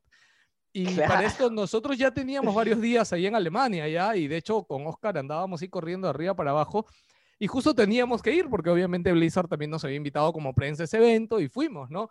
Y yo, yo no te conocía ahí ya, pero Oscar sí te conoce también porque sé que es de su círculo por ahí de amigos. Y me dijo, no, por acá debe estar Charlie, vamos a ver para tomarnos algo. ¿no? Y yo, bueno, pues ya. Este, y me acuerdo mucho, mucho, brother, porque yo te iba a preguntar ahorita si alguna vez te has sentido como rockstar, si alguna vez has sentido como que, oye, ya, ya llegaste a ese techo o, o crees que, no sé, no, no, no tanto como de forma sobrada, sino creo que es bonito sentirlo, ¿no? Y personalmente yo desde afuera me acuerdo mucho porque en ese, en ese evento de Blizzard en Alemania, te vimos a lo lejos, te vimos a lo lejos y me dijo, oh, mira, está Charlie, ¿no? Y yo, y estábamos caminando hacia ti y de la nada salió una horda de chicas alemanas a balanzarte gritando, Charlie, Charlie, y todas se quisieron tomar foto contigo, brother. Y yo con Oscar nos quedamos como media hora ahí tomando una cerveza hasta que te desocuparon y pudimos acercarnos a hablarte, ¿no? Y yo en mi cabeza dije, ¿cómo este brother gracias a su contenido, gracias a sacarse la mugre, estar ahí, porque, o sea, uno piensa como que, este, lo hablaba con Diego justo antes de la entrevista, ¿no? Uno siempre piensa, ah, sí que fácil es ponerte frente a la cámara, hacer tus videitos y no, y no, bro, es una chamba de constancia, es una chamba estar ahí, ¿no? Y te juro que yo ahí desde afuera vi y dije, o sea, pasar desde hacer tus videitos acá y todo a estar en Alemania, en el otro lado del mundo, que chicas que ni siquiera hablan tu idioma te reconozcan, brother, y se tomen fotos contigo. Em, ese fue probable, ese creo que fue mi segundo o tercer viaje con Blizzard. Ya. De esa época. Em, la primera vez que viajé con ellos fue a Francia, que fue a tocar en Hellfest, ¿no? Sí, Entonces, para mí era, era un reto, porque estaba solo con mi guitarra, no hablaba el idioma y solamente tenía, mi recurso era tengo que tocar y tengo que tocar bien. Oye, ¿cómo te contactaron ahí? Disculpa, disculpa que te corte un poquito, pero ¿qué? O sea, ¿te llegó un correo así de la nada un día a otro y dijeron, Charlie, ¿te queremos en Francia o cómo fue? O sea, yo, yo antes, Ay, abrazo. O sea, justo te quería preguntar cómo entraba, cómo empezaste a involucrarte, involucrarte con los videojuegos, porque sé que también has hecho música para comentaristas de esports. Este, O sea, te he contado a Diablo X, a Total Biscuit y otra gente. Música para este, Sandy Ravage, que era que streameaba de Call of Duty. Y bueno, ahora, este, este, ¿cómo se llama esto? Blizzard, ¿no? Eh, pero sí, pero si puedes, entrando a ese mundo un poco más friki, ¿no? ¿Cómo, cómo, cómo, cómo entraste al tema de los videojuegos? Primero porque me gustan los videojuegos, ¿no? Sobre todo, en verdad, los videojuegos clásicos. es bien loco decir clásicos porque clásicos uno se, se imagina Space Invaders, ¿no? Pero clásicos, eh, eh, alucino que es pues este Street Fighter, em, Mortal Kombat, ¿no? Y Doom, por ejemplo, ¿no? Du- Duke Nukem. Eh, empecé a hacer estas versiones, ¿no? Pero e- empecé a hacer esto mucho después porque a mí me... eh, Total Biscuit fue mi Augusto Ferrando del Internet. Oh, es la huevada. Él me descubrió. Yo, el, Maña, el- maña. yo el, el día de Navidad del 2010 subí mi canción Speed Fucks. Ya. ¿ya? Y obviamente mi canal eh, era bastante modesto. O sea, si yo tenía 700 visitas, para mí era, wow, me vieron 700 huevones, es puta. Claro. Es, es como que el sargento pimienta esté lleno. Man, una huevada así. Y, y de la nada este huevón me descubrió ahí, porque el huevón estaba buscando metal instrumental del día de Navidad. Maña. Entró y salió Speed Fox. Entonces el huevón me descubrió. El huevón en ese momento era el, el comentarista de, de videojuegos más importante del mundo, en ese Sí, momento. Y me descubrió, le dio like a ese video, lo compartió y para mí ese fue el cambio de todo. Ahí, ca- ahí cambió mi vida. En ese momento cambió mi vida. Cuando ese Ujú. dio like. Y cuando estuve de gira con, con Cobran de Lotus en el 2013, eh, fui a North Carolina, que es donde vivía Total Biscuit, Ya. ¿ya? Y nos íbamos a conocer. Nos Oh. íbamos a em- oficialmente nos íbamos a tomar una foto Claro. para subirla a... El huevón quería subir a una cuenta la foto del huevón que es el soundtrack. El huevón decía, el soundtrack de mis videos es de este huevón, ¿no? Entonces... Bravazo. Y me acuerdo clarito que vino una niña de unos, no sé, una, una niñita, ¿no? Así tipo, cuando digo niñita es una niñita de 8 años, una cosa así. ¿Ya? Y me, y me, me jala y me dice, hola, hola, tú eres Charlie Parra, ¿no? Yo, sí, sí. Me dice, hola, yo soy sobrina de, de John Bain, de Total Biscuit. Y yo dije, ah, man, ya. Este, como que dije, ¿me, ¿me vas a llevar donde él? Y me dijo, no, he venido para decirte que no va a poder venir porque está muy mal de salud y que te pide mil disculpas. Y yo dije, ah, no te preocupes. Y me acuerdo que en ese momento lo que yo pensaba era, en ese momento dije, puta, qué huevón este pata de que no se ha podido, no ha podido salir de su jato a venir, puta, eh, o sea, he, he cruzado el, o sea, me metí un, un vuelo de Claro. nueve horas para tocar en esta hora, el no viene.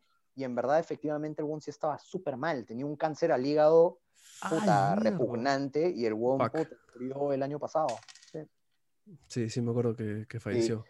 Y, y es más, o sea, a raíz de eso fue como que le, le escribí, ¿no? Y le dije, oye, vino este, tu sobrina a decirme esto, que no sé qué, y me dijo, puta, sí, Charlie, la verdad es que sí, sí estoy, estoy mal y, puta, este, no quiero hablar mucho del tema, no lo voy a pu- publicar mucho, pero eventualmente los fans se dieron cuenta porque Boon ya no streameaba tanto, ahora Sí, streameaba a su esposa, streameaban sus amigos, entonces se hizo evidente que había un, al- algo no estaba bien.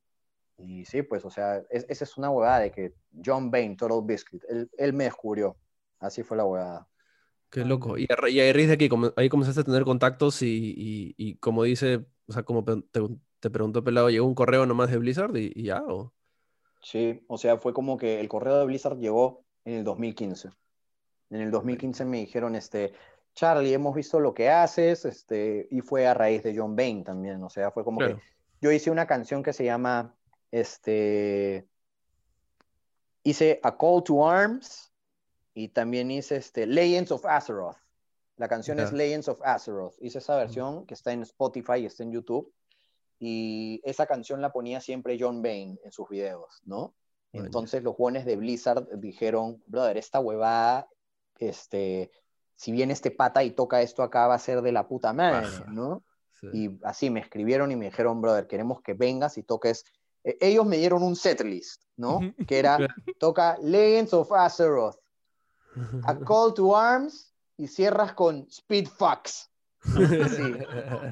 Y yo dije, ya, perfecto, ¿no? Y esa, e- ese Hellfest fue una de mis experiencias más intensas porque llegué y como que eh, estaba, había como que un All Stars de, de, de músicos ahí, ¿no? Habían un montón, tocaba Korn, tocaba Airborne, tocaba Motorhead, este, y me hicieron Eh. participar en una grabación con, con un montón de gente locaza, o sea, fue una experiencia bien, o sea, fue brutal, Fue Claro, o sea, brutal. ¿tú y- ¿era y la eso primera vez que te, que te chocabas así con artistas tan grandes también en un festival? no era la primera vez, pero sí era este, la vez que como que en ese momento eh, yo ya no estaba en una zona y ellos estaban en otra, sino que yo estaba en la misma zona de ellos y era como que, Vale. wow, qué fuerte esto, ¿no? O sea, para un one de 29 años, esa huevada es fuerte, bien fuerte. Claro. No, y me O sea, imagino parece que varias de esa gente admirabas, ¿o no? Claro que sí, o sea, he estado en el mismo sitio donde estaban los de Korn, estaba Lemmy, estaba Slash, o sea, era una huevada loquísima, ¿no? Y era como que, como que el manager de Blizzard me decía paja, ¿no? Sí, claro, que no sé qué. Yo estaba como, como todo, como un, un fangirl, ¿no? En un momento súper fanboy, Claro, ¿no? claro. Y, y- y como que el one sí me decía, brother, o sea, está bien que todo te afanes, que todo, pero Chill out. eh, que- o sea, como que el one me dijo, recuerda de que tú también has venido acá como que, Claro, ¿no? tú eres un rockstar más, mañas. Eh, fue algo así. Y, puta, fue una experiencia brutal, o sea, fue, fue bien ¿Cuánta paja. gente Es más, había cuando es- saliste a tocar? ¿Sabes más o menos el número? ¿Tienes idea? Cuando yo toqué, es que yo toqué en una- un escenario alternativo. Donde yo toqué, habían unas 500, 400 personas. Ya. Pero el festival en, en general, o sea, el escenario grande, hay, puta, 70 mil, ¿no? Claro. Sí, Ah. el Hellfest es un monstruo. son, claro, son como que un montón de escenarios. Es todo un, como un estadio más un Sí. campo. Es, puta, mucho más Es, es- grande. es- es un pendejo. Tomorrowland de, de, de rock y metal, ¿no? Exacto, tal cual. O sea, era como que el, en verdad, el artista más monce del escenario principal, o sea, con el, con el perdón, era Armored Saint, porque salió y la gente no se sabía las canciones, pero yo estaba, brother, yo me sé, Can't You Believe Her", o sea, el hit, pero así, así Qué fuerte. paja. Así Qué paja. fuerte, claro. Pero, O sea, y, y a raíz, y a raíz de eso, este, te, te- te dieron, ¿te vinieron más oportunidades? O, o, o sea, ¿qué crees que ese momento por Blizzard te, te- te abrió más puertas? Eh, no necesariamente el momento Blizzard, pero muy aparte de hacer cosas con Blizzard, también eh, em, tuve un contrato con Capcom, que era cuando lanzaron Oh. el- el- los 30 años de Street Fighter. Este, los buenos necesitaban música para los trailers y los lanzamientos internacionales. ¿no? no sabía. Esa no está en la Wikipedia. este. Hay que ponerlo, hay Y- que y- ponerlo. Y estos jóvenes como que me, me, me escriben, ¿no? Me dicen, hola Charlie, soy, soy este, este de, así, me escribió así, un, un locazo de Capcom, o sea, no, no podía ni leer su nombre. Ah, wow. me dijo, este, puta, nos ha gustado mucho lo que estás haciendo, ¿tú crees que podríamos usar esta versión pero que la puedas volver a grabar para nosotros? Ah. Yo le O sea, dije- ni siquiera chaparon la que ya habías hecho, sino como que regrabarla. Me, me dijeron, puedes hacer una, claro, porque la que yo había hecho era del año 2011. Ajá. 2011, claro. Estamos hablando del año 2017, me parece. Entonces, de hecho, la calidad de mi canal en cuanto a sonido había cambiado bastante, ¿no? Claro, claro. Entonces, eh, hice de nuevo la chamba de hacer de nuevo la grabación y todo, y como que más allá de- del hecho de que haya significado un trabajo, ¿no? Que haya significado algo eh, netamente de- laboral, cuando vi el tráiler y me enseñaron los videos de cuando exponían el tráiler y sonaba mi guitarra, yo decía, huevón, no puedo creer esta mierda. O sea, si esto le decías a. Charlie, claro, a Charlie, a- Charlie Parra en 1993 le decías, huevón, escuchas esa huevada del juego, el mundo de Ken, Qué ya, paja, esa brother. huevada va a sonar, pero tú la vas a tocar y va a salir en esta huevada, en- gracias al internet, y obviamente el chivolo, ¿qué chucha es internet? Mañana, ¿no? Entonces, es- es- esa- ese, ese tipo de cosas son como que las que más me han chocado, ¿no? O sea, ver una huevada así, pero co- cosas locas me han pasado, por ejemplo, este, eh, conversar con Chris Jericho en persona de casualidad, conversar con Slash en persona de casualidad, o sea, cosas así son huevadas que digo, esta huevada, o sea, no, no, no pasa todos los días, pues, ¿no? O sea, menos que, menos que te hagan el habla a ti, ¿no? Esa Claro. huevada fue como que la, la, más, la, la que hasta ahora digo, wow, qué, qué fuerte esto, ¿no? ¿Y, y en ningún momento has pensado quedarte en Estados Unidos, quedarte en Europa? O, o sea, Sí, yo me iba a mudar a Los Ángeles este Claro. año. Oh. Y sí, mi, mi vuelo, sí, mi vuelo salía el 19 de marzo. No, Yes. Y cerraron ¿Ya la tenías la casa, el- todo? Todo. No. Todo. 19 de marzo y el 16 cerraron la frontera, pero mira cómo es la vida de que si me iba, efectivamente no habían conciertos, no había Uh, absolutamente nada que claro, hacer en claro. Los Ángeles. Me iba a quedar encerrado en esa jato, ¿no? Claro. Y, o sea, obviamente al comienzo dije, puta, qué cagada, o sea, justo ahorita, ¿no? Ujú. Pero ahora lo veo y digo, puta, justo ahorita, puta, ahorita estaría buscando un vuelo humanitario, ¿no? Claro, sí. Tal O sea, cual. me hubiera pasado todo ese tiempo allá y, puta, yo lo veo como algo medio paja que hayan cerrado la frontera el 16, porque si la cerraban el 20, me iba y, puta, la cagada. Me iba a pasar cuatro meses haciendo nada. No, cuatro meses, ¿no? Un, prácticamente un año perdido. Total, Wow. brother. Y, y- y justo ya quizás para ir cerrando el tema de las preguntas, es, o sea, ¿qué crees? em, ahorita mañana se juega Fortnite, me imagino, ¿has escuchado de él? Sí, totalmente, Eh, claro. Has visto que ahora Travis Scott está teniendo sus conciertos y este Ujú. y, y Mouse y como que hay todo esto de conciertos virtuales dentro de juegos, ¿no? Y hasta incluso hay estas bandas ficticias, ¿no? En, en LoL tienes Pentakill y KDA. eh, me gustaría saber tu opinión al, al respecto de eso, brother, Como que, que- que- que- ¿cómo ves estos, este, estos conciertos virtuales, estas bandas que no existen, pero que detrás hay músicos bien chéveres, pero no hay esta presencia hu- humana, ¿no? Que, que- que es algo que creo que es bien, que va de la mano con, con el show de la música y el rock y los conciertos y, tener ese feeling de estar en, un lugar en vivo, ¿no? Bueno, o sea, primero es como que apenas pasó esto de, del el fin de una era, porque lo ha sido al menos en el 2020. eh, como que en un momento personalmente sentí, brother, el propósito de mi vida ha desaparecido, ¿no? Mm, Que es este, netamente la experiencia del el concierto, el show en vivo, ¿no? La conexión, todo es, es ahora una, una cosa del pasado, por ahora, ¿no? Es una Sí. cosa del pasado y probablemente sea del futuro. Pero creo que el tema de los conciertos virtuales es, es la alternativa que tenemos. O sea, es como cómo se nutre la gente de, de arte o de cultura o de películas, ¿no? O de anime o de... Exacto. Entonces es, obviamente, no es lo ideal, no es lo que hemos vivido nosotros, ¿no? No es lo que hemos vivido nosotros que sabemos lo que es este estar en un concierto, no sé, tocar en un concierto es otra huevada. Estar en Sí. un concierto empapado en sudor, abrazado de tu mejor amigo, también es otra huevada, ¿no? ¿No? La Acompañar a tu amigo a que vomite en una esquina y dejarlo ahí tirado también es una parte de la experiencia, ¿no? Claro. Ver cómo Esas se son las historias y- que, esas son las historias que te quedan para la vida. O sea, yo creo que Claro. lo, lo lo más chévere de salir a conciertos, irte de fiesta, etcétera, más allá de ya si tomas o no tomas, pero yo creo que todas esas Claro. cosas que quedan son, son las que al final te llevas, ¿no? O sea, creo que, no, no sé si te pasará a ti con tus amigos de barrio, de la vida, que, que no sé, ¿no?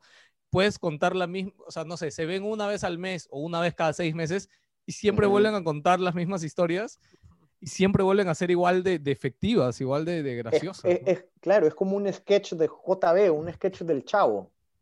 Se repite y nos vuelve a dar risa, nos vuelve a pro- provocar alegría, ¿no? O sea, por ejemplo, yo me acuerdo de a- ahorita, ¿no? Un ejemplo así, hace 10 años, Metallica en Lima, la primera vez. Diego Bronstein, cuando tenía un afro. Eh, Aquellas eh, épocas, hermano. Claro, bigote. claro, claro, totalmente.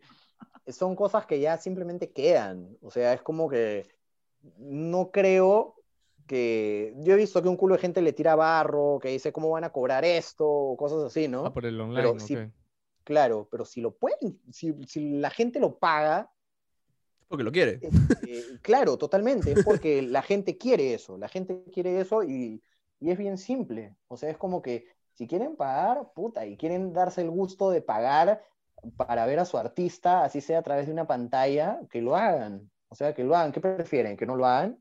¿Qué prefieren? ¿Que pongan un disco en vivo? ¿No?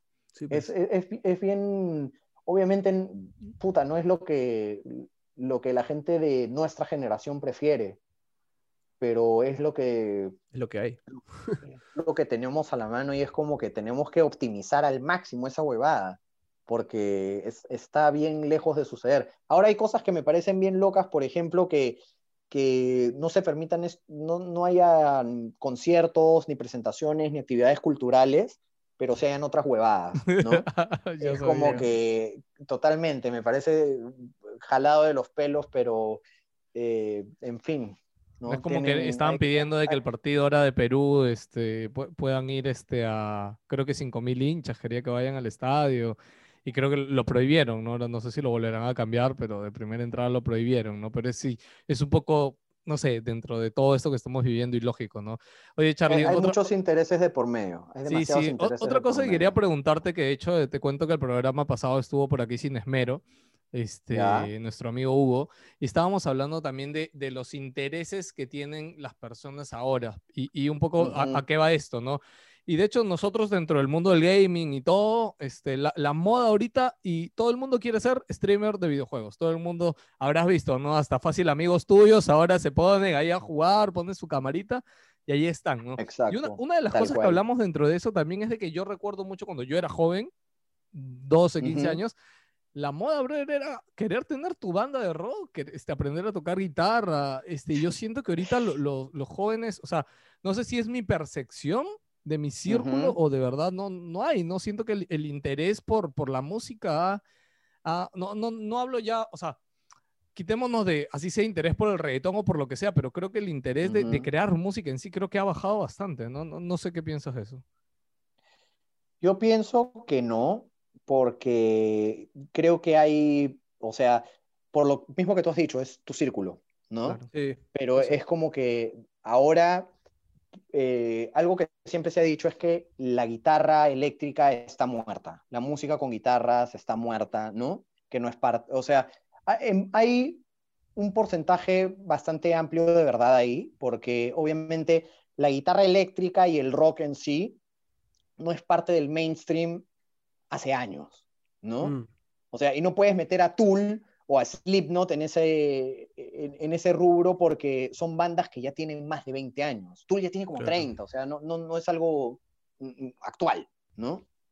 Entonces, en ese sentido sí se puede decir que sí, porque también si Whitesnake es la banda que encabeza festivales, ¿no? Es como que, pero por otro lado está Travis Scott encabezando otro tipo de festivales, se ve, o sea, es una- un, artista, claro, es como que un, un- artista tiene cinco años, pero el otro tiene 40, ¿no? Entonces es como que hay un detalle ahí a investigar, a, a- a- a averiguar un poco más, ¿no?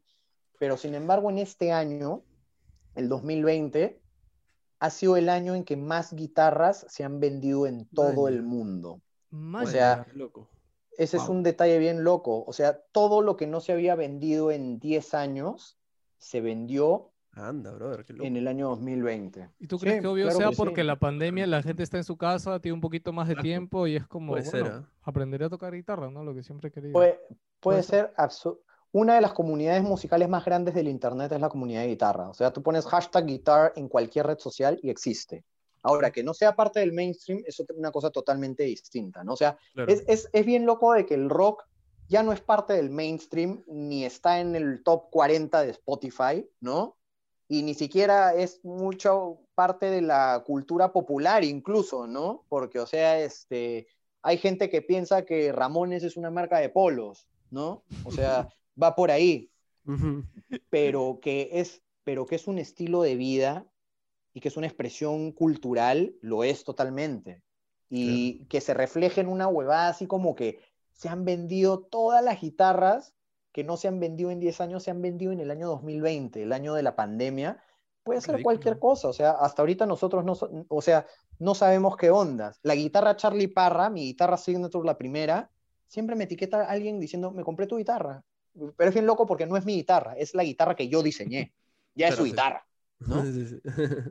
Entonces, tiene, lo que tú has dicho es bien cierto, o sea, de repente un caso bien loco, ¿ya? Por ejemplo, dicen, puta, la pandemia, nos vamos a morir, huevón. Y el huevón dice, yo no me voy a morir sin antes no tocar el solo de Hotel California.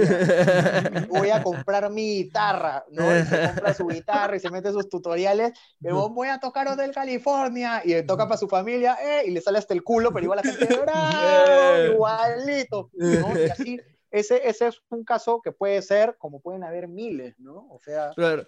O sea, yo, yo creo que también importa bastante de que, mm, a- al menos cuando yo crecí, cuando, mis, cuando crecía con mis hermanos, mi, mi- o, sea, o sea, tenía primos, tenía amigos que sus héroes eran los músicos, ¿mañas? O sea, eh, a- claro. aspi- aspiraban, sus ídolos eran este, cantantes de música de rock, de metal, de pop, lo que sea, ¿no?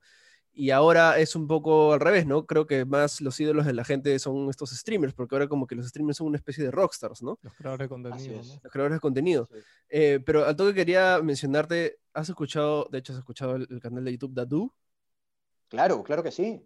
Es su maestro, ese brother, y ese brother combina guitarra eléctrica con videojuegos. Y la otra vez hizo, subió un video en, creo que en TikTok, que el pata mostraba mensajes de la gente que estaba aprendiendo a, to- a tocar guitarra por él, que le habían eh, mandado mensajes directos que era como, oye, por ti estoy tocando guitarra, ¿no? Es como que Claro. empecé a seguir por videojuegos, pero ahora estoy tocando guitarra por ti, ¿no? Y me, Exacto. me- me parece bravazo eso. Yo Sí. creo que deberías hacer como Dadu, entrar a chatroulette y meterte ahí tus, tus solos alucinantes, brother. Guarda que por ahí un día lo sorprende. Ah, bueno. Ahí las consecuencias. ¿no? Sí. Oye, Charlie, yo ya, ya para terminar, creo que Juan Pablo, este, también estamos ahí. Tenemos una sección más chiquitas para cerrar, pero yo quería que des un mensaje para, para esos otros Charlie Parra chiquitos que hay ahorita en el Perú, en Latinoamérica, en el mundo, personas que están interesadas en esta época. O sea, yo creo que ahorita el mayor reto del mundo es empezar una carrera musical, no más allá de la pandemia o no, creo que, la industria musical ha cambiado muchísimo.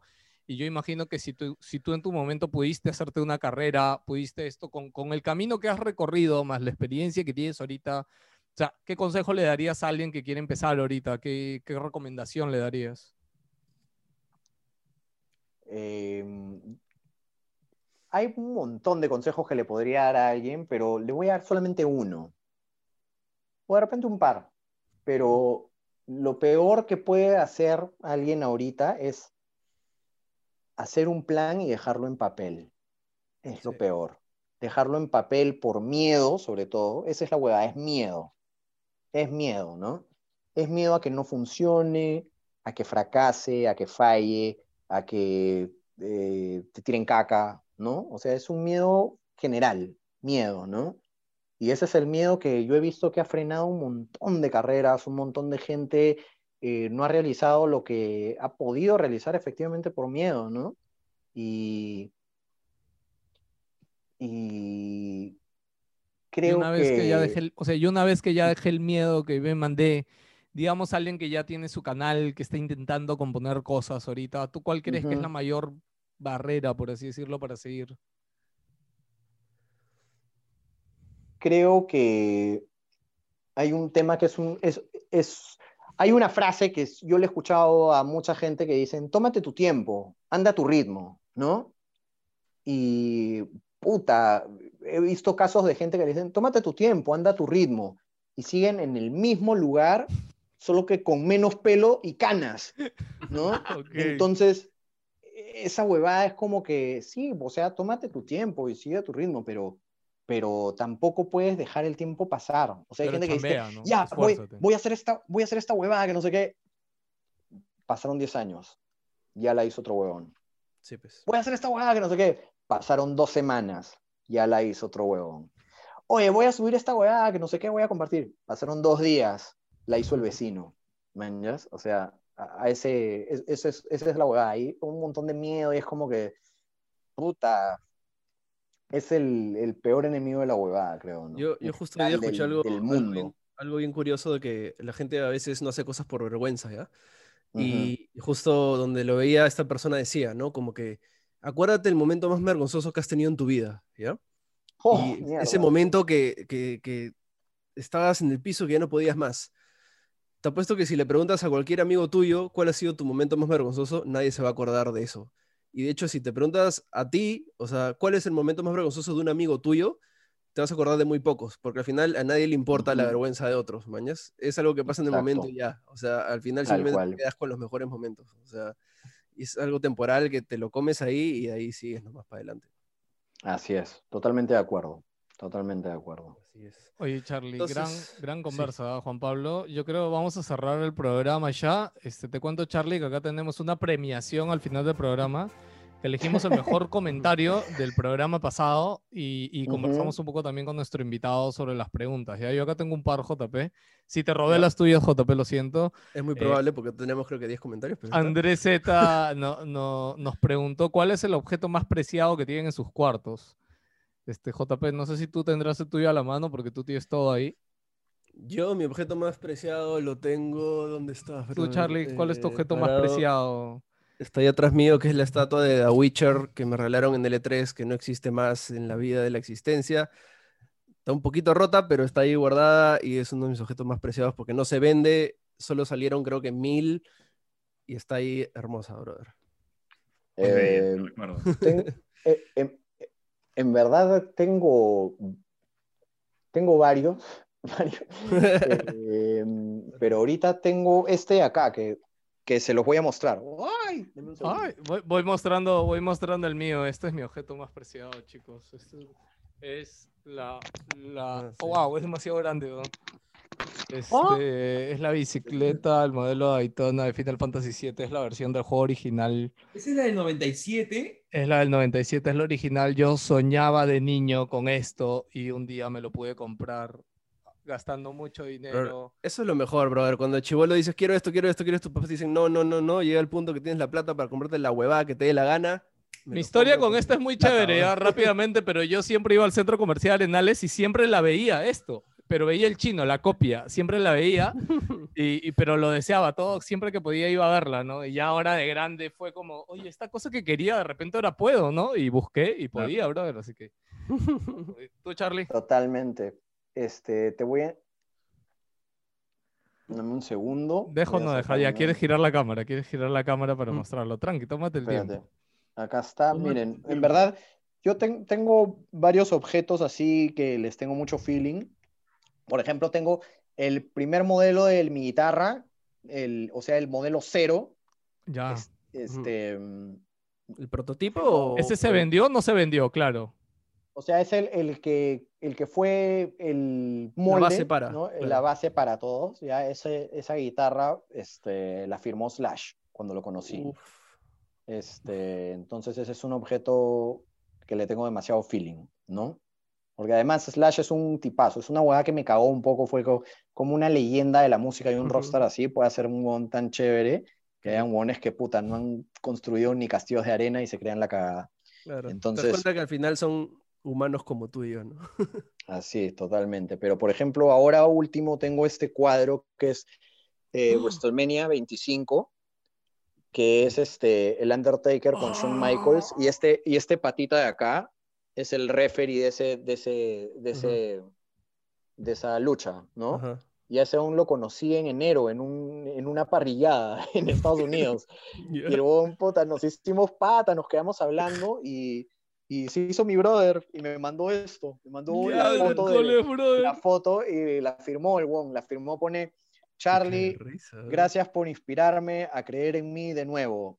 Love and peace, Marty Ah, Elias. Qué Qué feeling, brother. mensaje, hermoso. hermano. O sea, es, es, es, es- este, este cuadro como que le tengo un montón de feeling porque, porque, puta, o sea, representa varias cosas que, que son pajas, ¿no? La lucha libre, ¿no? Un one de la puta madre que es el referee y eh, el mensaje que me puso, pues, ¿no? Acá. Entonces es algo que realmente como que Para mí es un tesoro bien maleado. Tengo ba- bastantes cositas así bien locas de- del mundo de la lucha y de, de la música, pero Claro. este en su particular, historia, ¿no? claro. Tengo, por ejemplo, el Funko de Slash, que Slash este, también lo firmó y me dio su uña. Tengo el Appetite for Destruction, el cassette, que Slash también lo firmó. O sea, obviamente yo ya fui preparado. pues, ¿no? Ah, ya tú decidas, la ya. Claro, claro. Pero, pero esta, esta, esta locura en particular fue cuando, cuando llegó, puta, lo vi y dije, no lo puedo creer, o sea, qué paja esta huevada, o sea, justo es una, puta, es, eh, o sea, es como que de mis top tres luchas favoritas del mundo y que el referee me diga, brother, te voy a mandar esta foto, ¿no? Man, Firmada y paja. todo, ¿no? Qué bravazo. Oye, este, Diego, yo, yo sé que en ese cuarto estás de, de prestado, creo que no tienes nada, pero, pero puedes contármelo. Diego colecciona muchas cosas de gaming, pero no sé qué cosa te viene a la cabeza, Diego. Bueno, sí, la verdad, una pena, porque lo que quería mostrar ahorita, que lo poco que tengo en mi cuarto no es nada relacionado a gaming, pero este, uno de mis grandes logros en mi vida es que Susy Díaz me sigue en Instagram. ¿Verdad? El mensaje, el mensaje. Lo, que no, no tengo el mensaje, pero mi, mi, enamorada decidió hacerle tributo a eso y me, y me regaló este cuadro. Qué genial, bro. Qué bueno.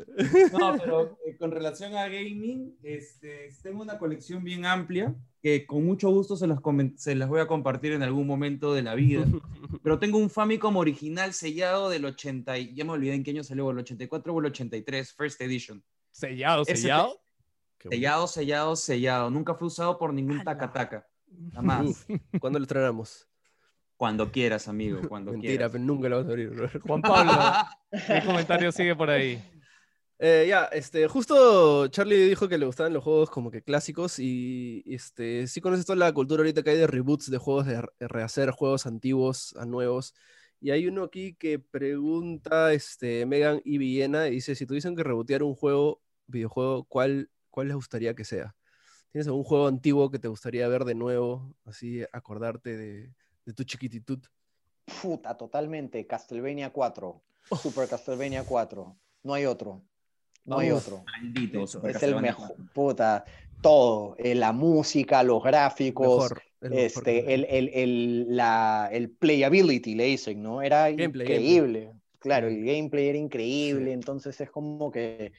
Puta, eh, es un juegazo. Es el, el único juego que, puta, realmente me quitó el sueño por, ah, por todo el tiempo que lo jugué, pues, ¿no? O sea, Claro. uno podía jugar Street Fighter o podía jugar Doom o Duke Nukem, y, pero esta weá tenía otro, ot- ot- otro aura, pues, ¿no? Tiene mucho que Sí. ver la historia, la, la música.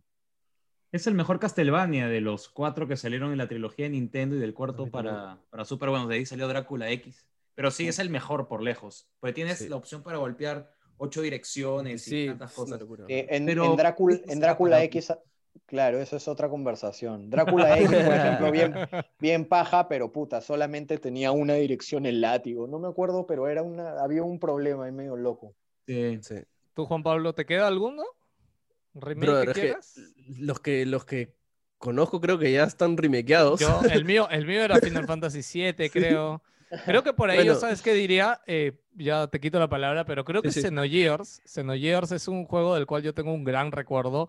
No sé si ese recuerdo estará a la altura del original, pero me muero por un Xenogears. Ver los robots, ver, o sea, yo ya los veía geniales. Es más, tú ahorita pones un de eso es de Xenogears y el diseño de los robots es precioso. Yo no me imagino eso, brother, así en, en full gráficos actuales. Uf, brother, me muero. Brother, justo estaba pensando, decía Metal Slack, pero Metal Slack ya lo están, ya lo están reboteando. Sí, sí, justo Este, ya lo han hecho. ¿eh? sí. Y también se me vino Final Fantasy VII, que ya está hecho, pero fácil Final Fantasy IV al estilo Final Fantasy VII, que lo hagan de nuevo. O Qué sea, hermoso. y que sí, al- fácil, fácil, eso sería mi, mi ¿Tú, juego elegido. Y yo agrego, por supuesto, eh, las aventuras de, de Chrono en Chrono Trigger. Ahí, y ahí. sí, ese tiene que hacerse a la onda de Trials of Mana, ¿no? Sí, o el Final qué 7 también.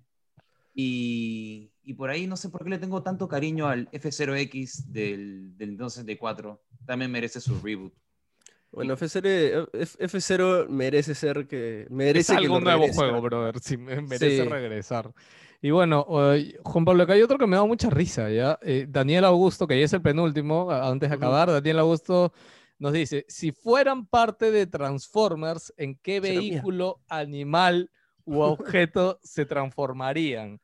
O sea, obviamente, a ver, en, en el mundo de Transformers, obviamente los primeros fueron los carros, pero de ahí venían los Beast Wars y de ahí vienen todos los otros tipo Transformers que, que no sé, ¿no? Que creo que cualquier cosa ya puede ser Sí, un es robot, como ¿no? que yo- una puerta puede ser un Transformer, cualquier cual. cosa puede ser un Transformer. Entonces, dentro de ese universo, ¿a quién le pregunto? ¿Tú tienes algo en la cabeza, Juan Pablo? Yo, brother, Dinobots corazón para toda la vida. Este, para mí, este, ¿cómo es? Ah, este, Grimlock, que es mi Transformer favorito, que hasta ahora quiero comprarme un muñeco de Grimlock y nunca he tenido la oportunidad de, de comprármelo. Pero este algo relacionado a un dinosaurio, pero quizás un es que el tiranosaurio ya está, y obviamente el tiranosaurio es más chévere, este, brother, eh, pero, Pero bueno, sería un, dinosaurio. Ya, Un dinosaurio, sí. ya. ¿Tú, Charlie, te viene algo de Transformers ahí? Puta, es que desde la película ya no volví a ver ni No. mierda. No, no, pero o sea, es, es un objeto que tú pudieras ser y que se transforme en robot. Entonces, no, no sé si quieres ser una guitarra que se transforme en robot, ¿no? O sea, Puta, no, porque De hecho no, hay, ¿ah? tendría... claro que ¿Quién sí, te sí toca, hay. brother? ¿Quién te toca? Puta, este... Puta, no sé, weón. Así me cagaste con... Esa es una de las preguntas más geek de todos los tiempos, weón. Claro. Tú, Diego, ¿te viene algo a la cabeza? Sí, se me viene algo a la cabeza, el, el meme de que aparece Bumble. El meme. No, que aparece Optimus Prime y le dice, no, Ryu, no. Y ya le sacó la mierda a, a Bumble y Optimus Prime, que es el carro del bonus Ah, sí, el carro de... que te gustaría ser el carro de Street Fighter para que te saquen la mugre. No. No, no, pero claro, puede ser el carro Street Fighter y, y te levantas y le sacas la mugre, ¿no? O Y le sea, saco el Claro, le devuelves el combo. de vuelta. No, yo lo único que me viene a mi cabeza es Beast Wars y yo, yo iba a decir el... Para mí Beast Wars en su momento fue mejor que, que la serie de Transformers, no me pregunto por qué, me encantaba. Este, bueno. yo el, el monazo, brother, que ni me acuerdo cómo se llamaba tampoco, pero Es Optimus Primal. Primal se llamaba. No, ¿no? no Prime, Optimus Primal. Sí, yo soy Ok. bien transformero. Ah, mira tú. Sí. Juan Pablo, ¿ya quieres cerrar ahí o a ver, Sí. esto nomás? Ahí cerramos. Este, al toque sería a quién le damos el comentario Goti. Creo que a mí me gustó bastante el, de- el del cuarto, el objeto del cuarto, porque tenía feeling y salió una historia chévere de ahí de Charlie. Así que yo creo, al menos mi voto va por el comentario Que- Goti. es que yo, yo también, ¿no? Obviamente la pregunta juega mucho con la respuesta que surja y creo que ese cuadro de Charlie no, no tiene competencia. Charlie, te cuento que al comentario que elegimos tenemos un premio ahí. Chicos, que les cuento que Juan Pablo ya diseñó el pin, porque Ah. lo que hemos dicho es que vamos a elegir como el comentario GOTI. GOTI es Game of the Year, pero acá lo utilizamos como que es algo GOTI chévere. Este, y le vamos a dar un pin este, que, con un diseño chévere que de hecho Juan Pablo ya me enseñó, pero todavía no lo mandamos a hacer, chicos, así que vamos a ir apuntando a los ganadores, no se preocupen. Y nada. Buenos pines los de Metalmorfosis, ¿eh? Ah, Sí, está, gracias sí. por el cherry, Ah. el. Sí. Aparece uno por acá así. uh, Así que nada, Andrés Z, te llevaste comentario Goti el día de hoy. Gracias por comentarnos. Y no olviden todos los que nos están viendo, dejar su comentario por ahí que quieran que le respondamos el próximo programa con el próximo invitado. Encantados de hacerlo. Charlie, gran conversación. Muchas gracias por darte un tiempo de, de venir acá con nosotros. Este, por ahí en nuestro video vamos a dejar las redes de Charlie si no lo conocen, aunque no creo que, que no lo conozcan. Igual por ahí lo encuentran como Charlie Parra en todos lados. ¿Algo con lo que quieras despedirte, Charlie? Muchísimas gracias por la invitación, muchachos. Ha estado bien ameno y de verdad que ha sido una conversación muy, un gran inicio de semana. Qué La bueno. verdad que sí. A, a pesar de, a pesar de los lamentables hechos que están pasando alrededor, ¿no? Ha sido bastante ameno, bastante este, entretenido. Y les agradezco muchísimo la invitación a este tremendo show. Muchas gracias, Charlie. No olviden de Gracias suscribirse, dejar sus likes, dejar sus comentarios. Nos vemos el próximo miércoles o jueves que sale el podcast. Yo no me acuerdo qué día sale, pero bueno, ahí nos Seguro, sí. vemos. Chao.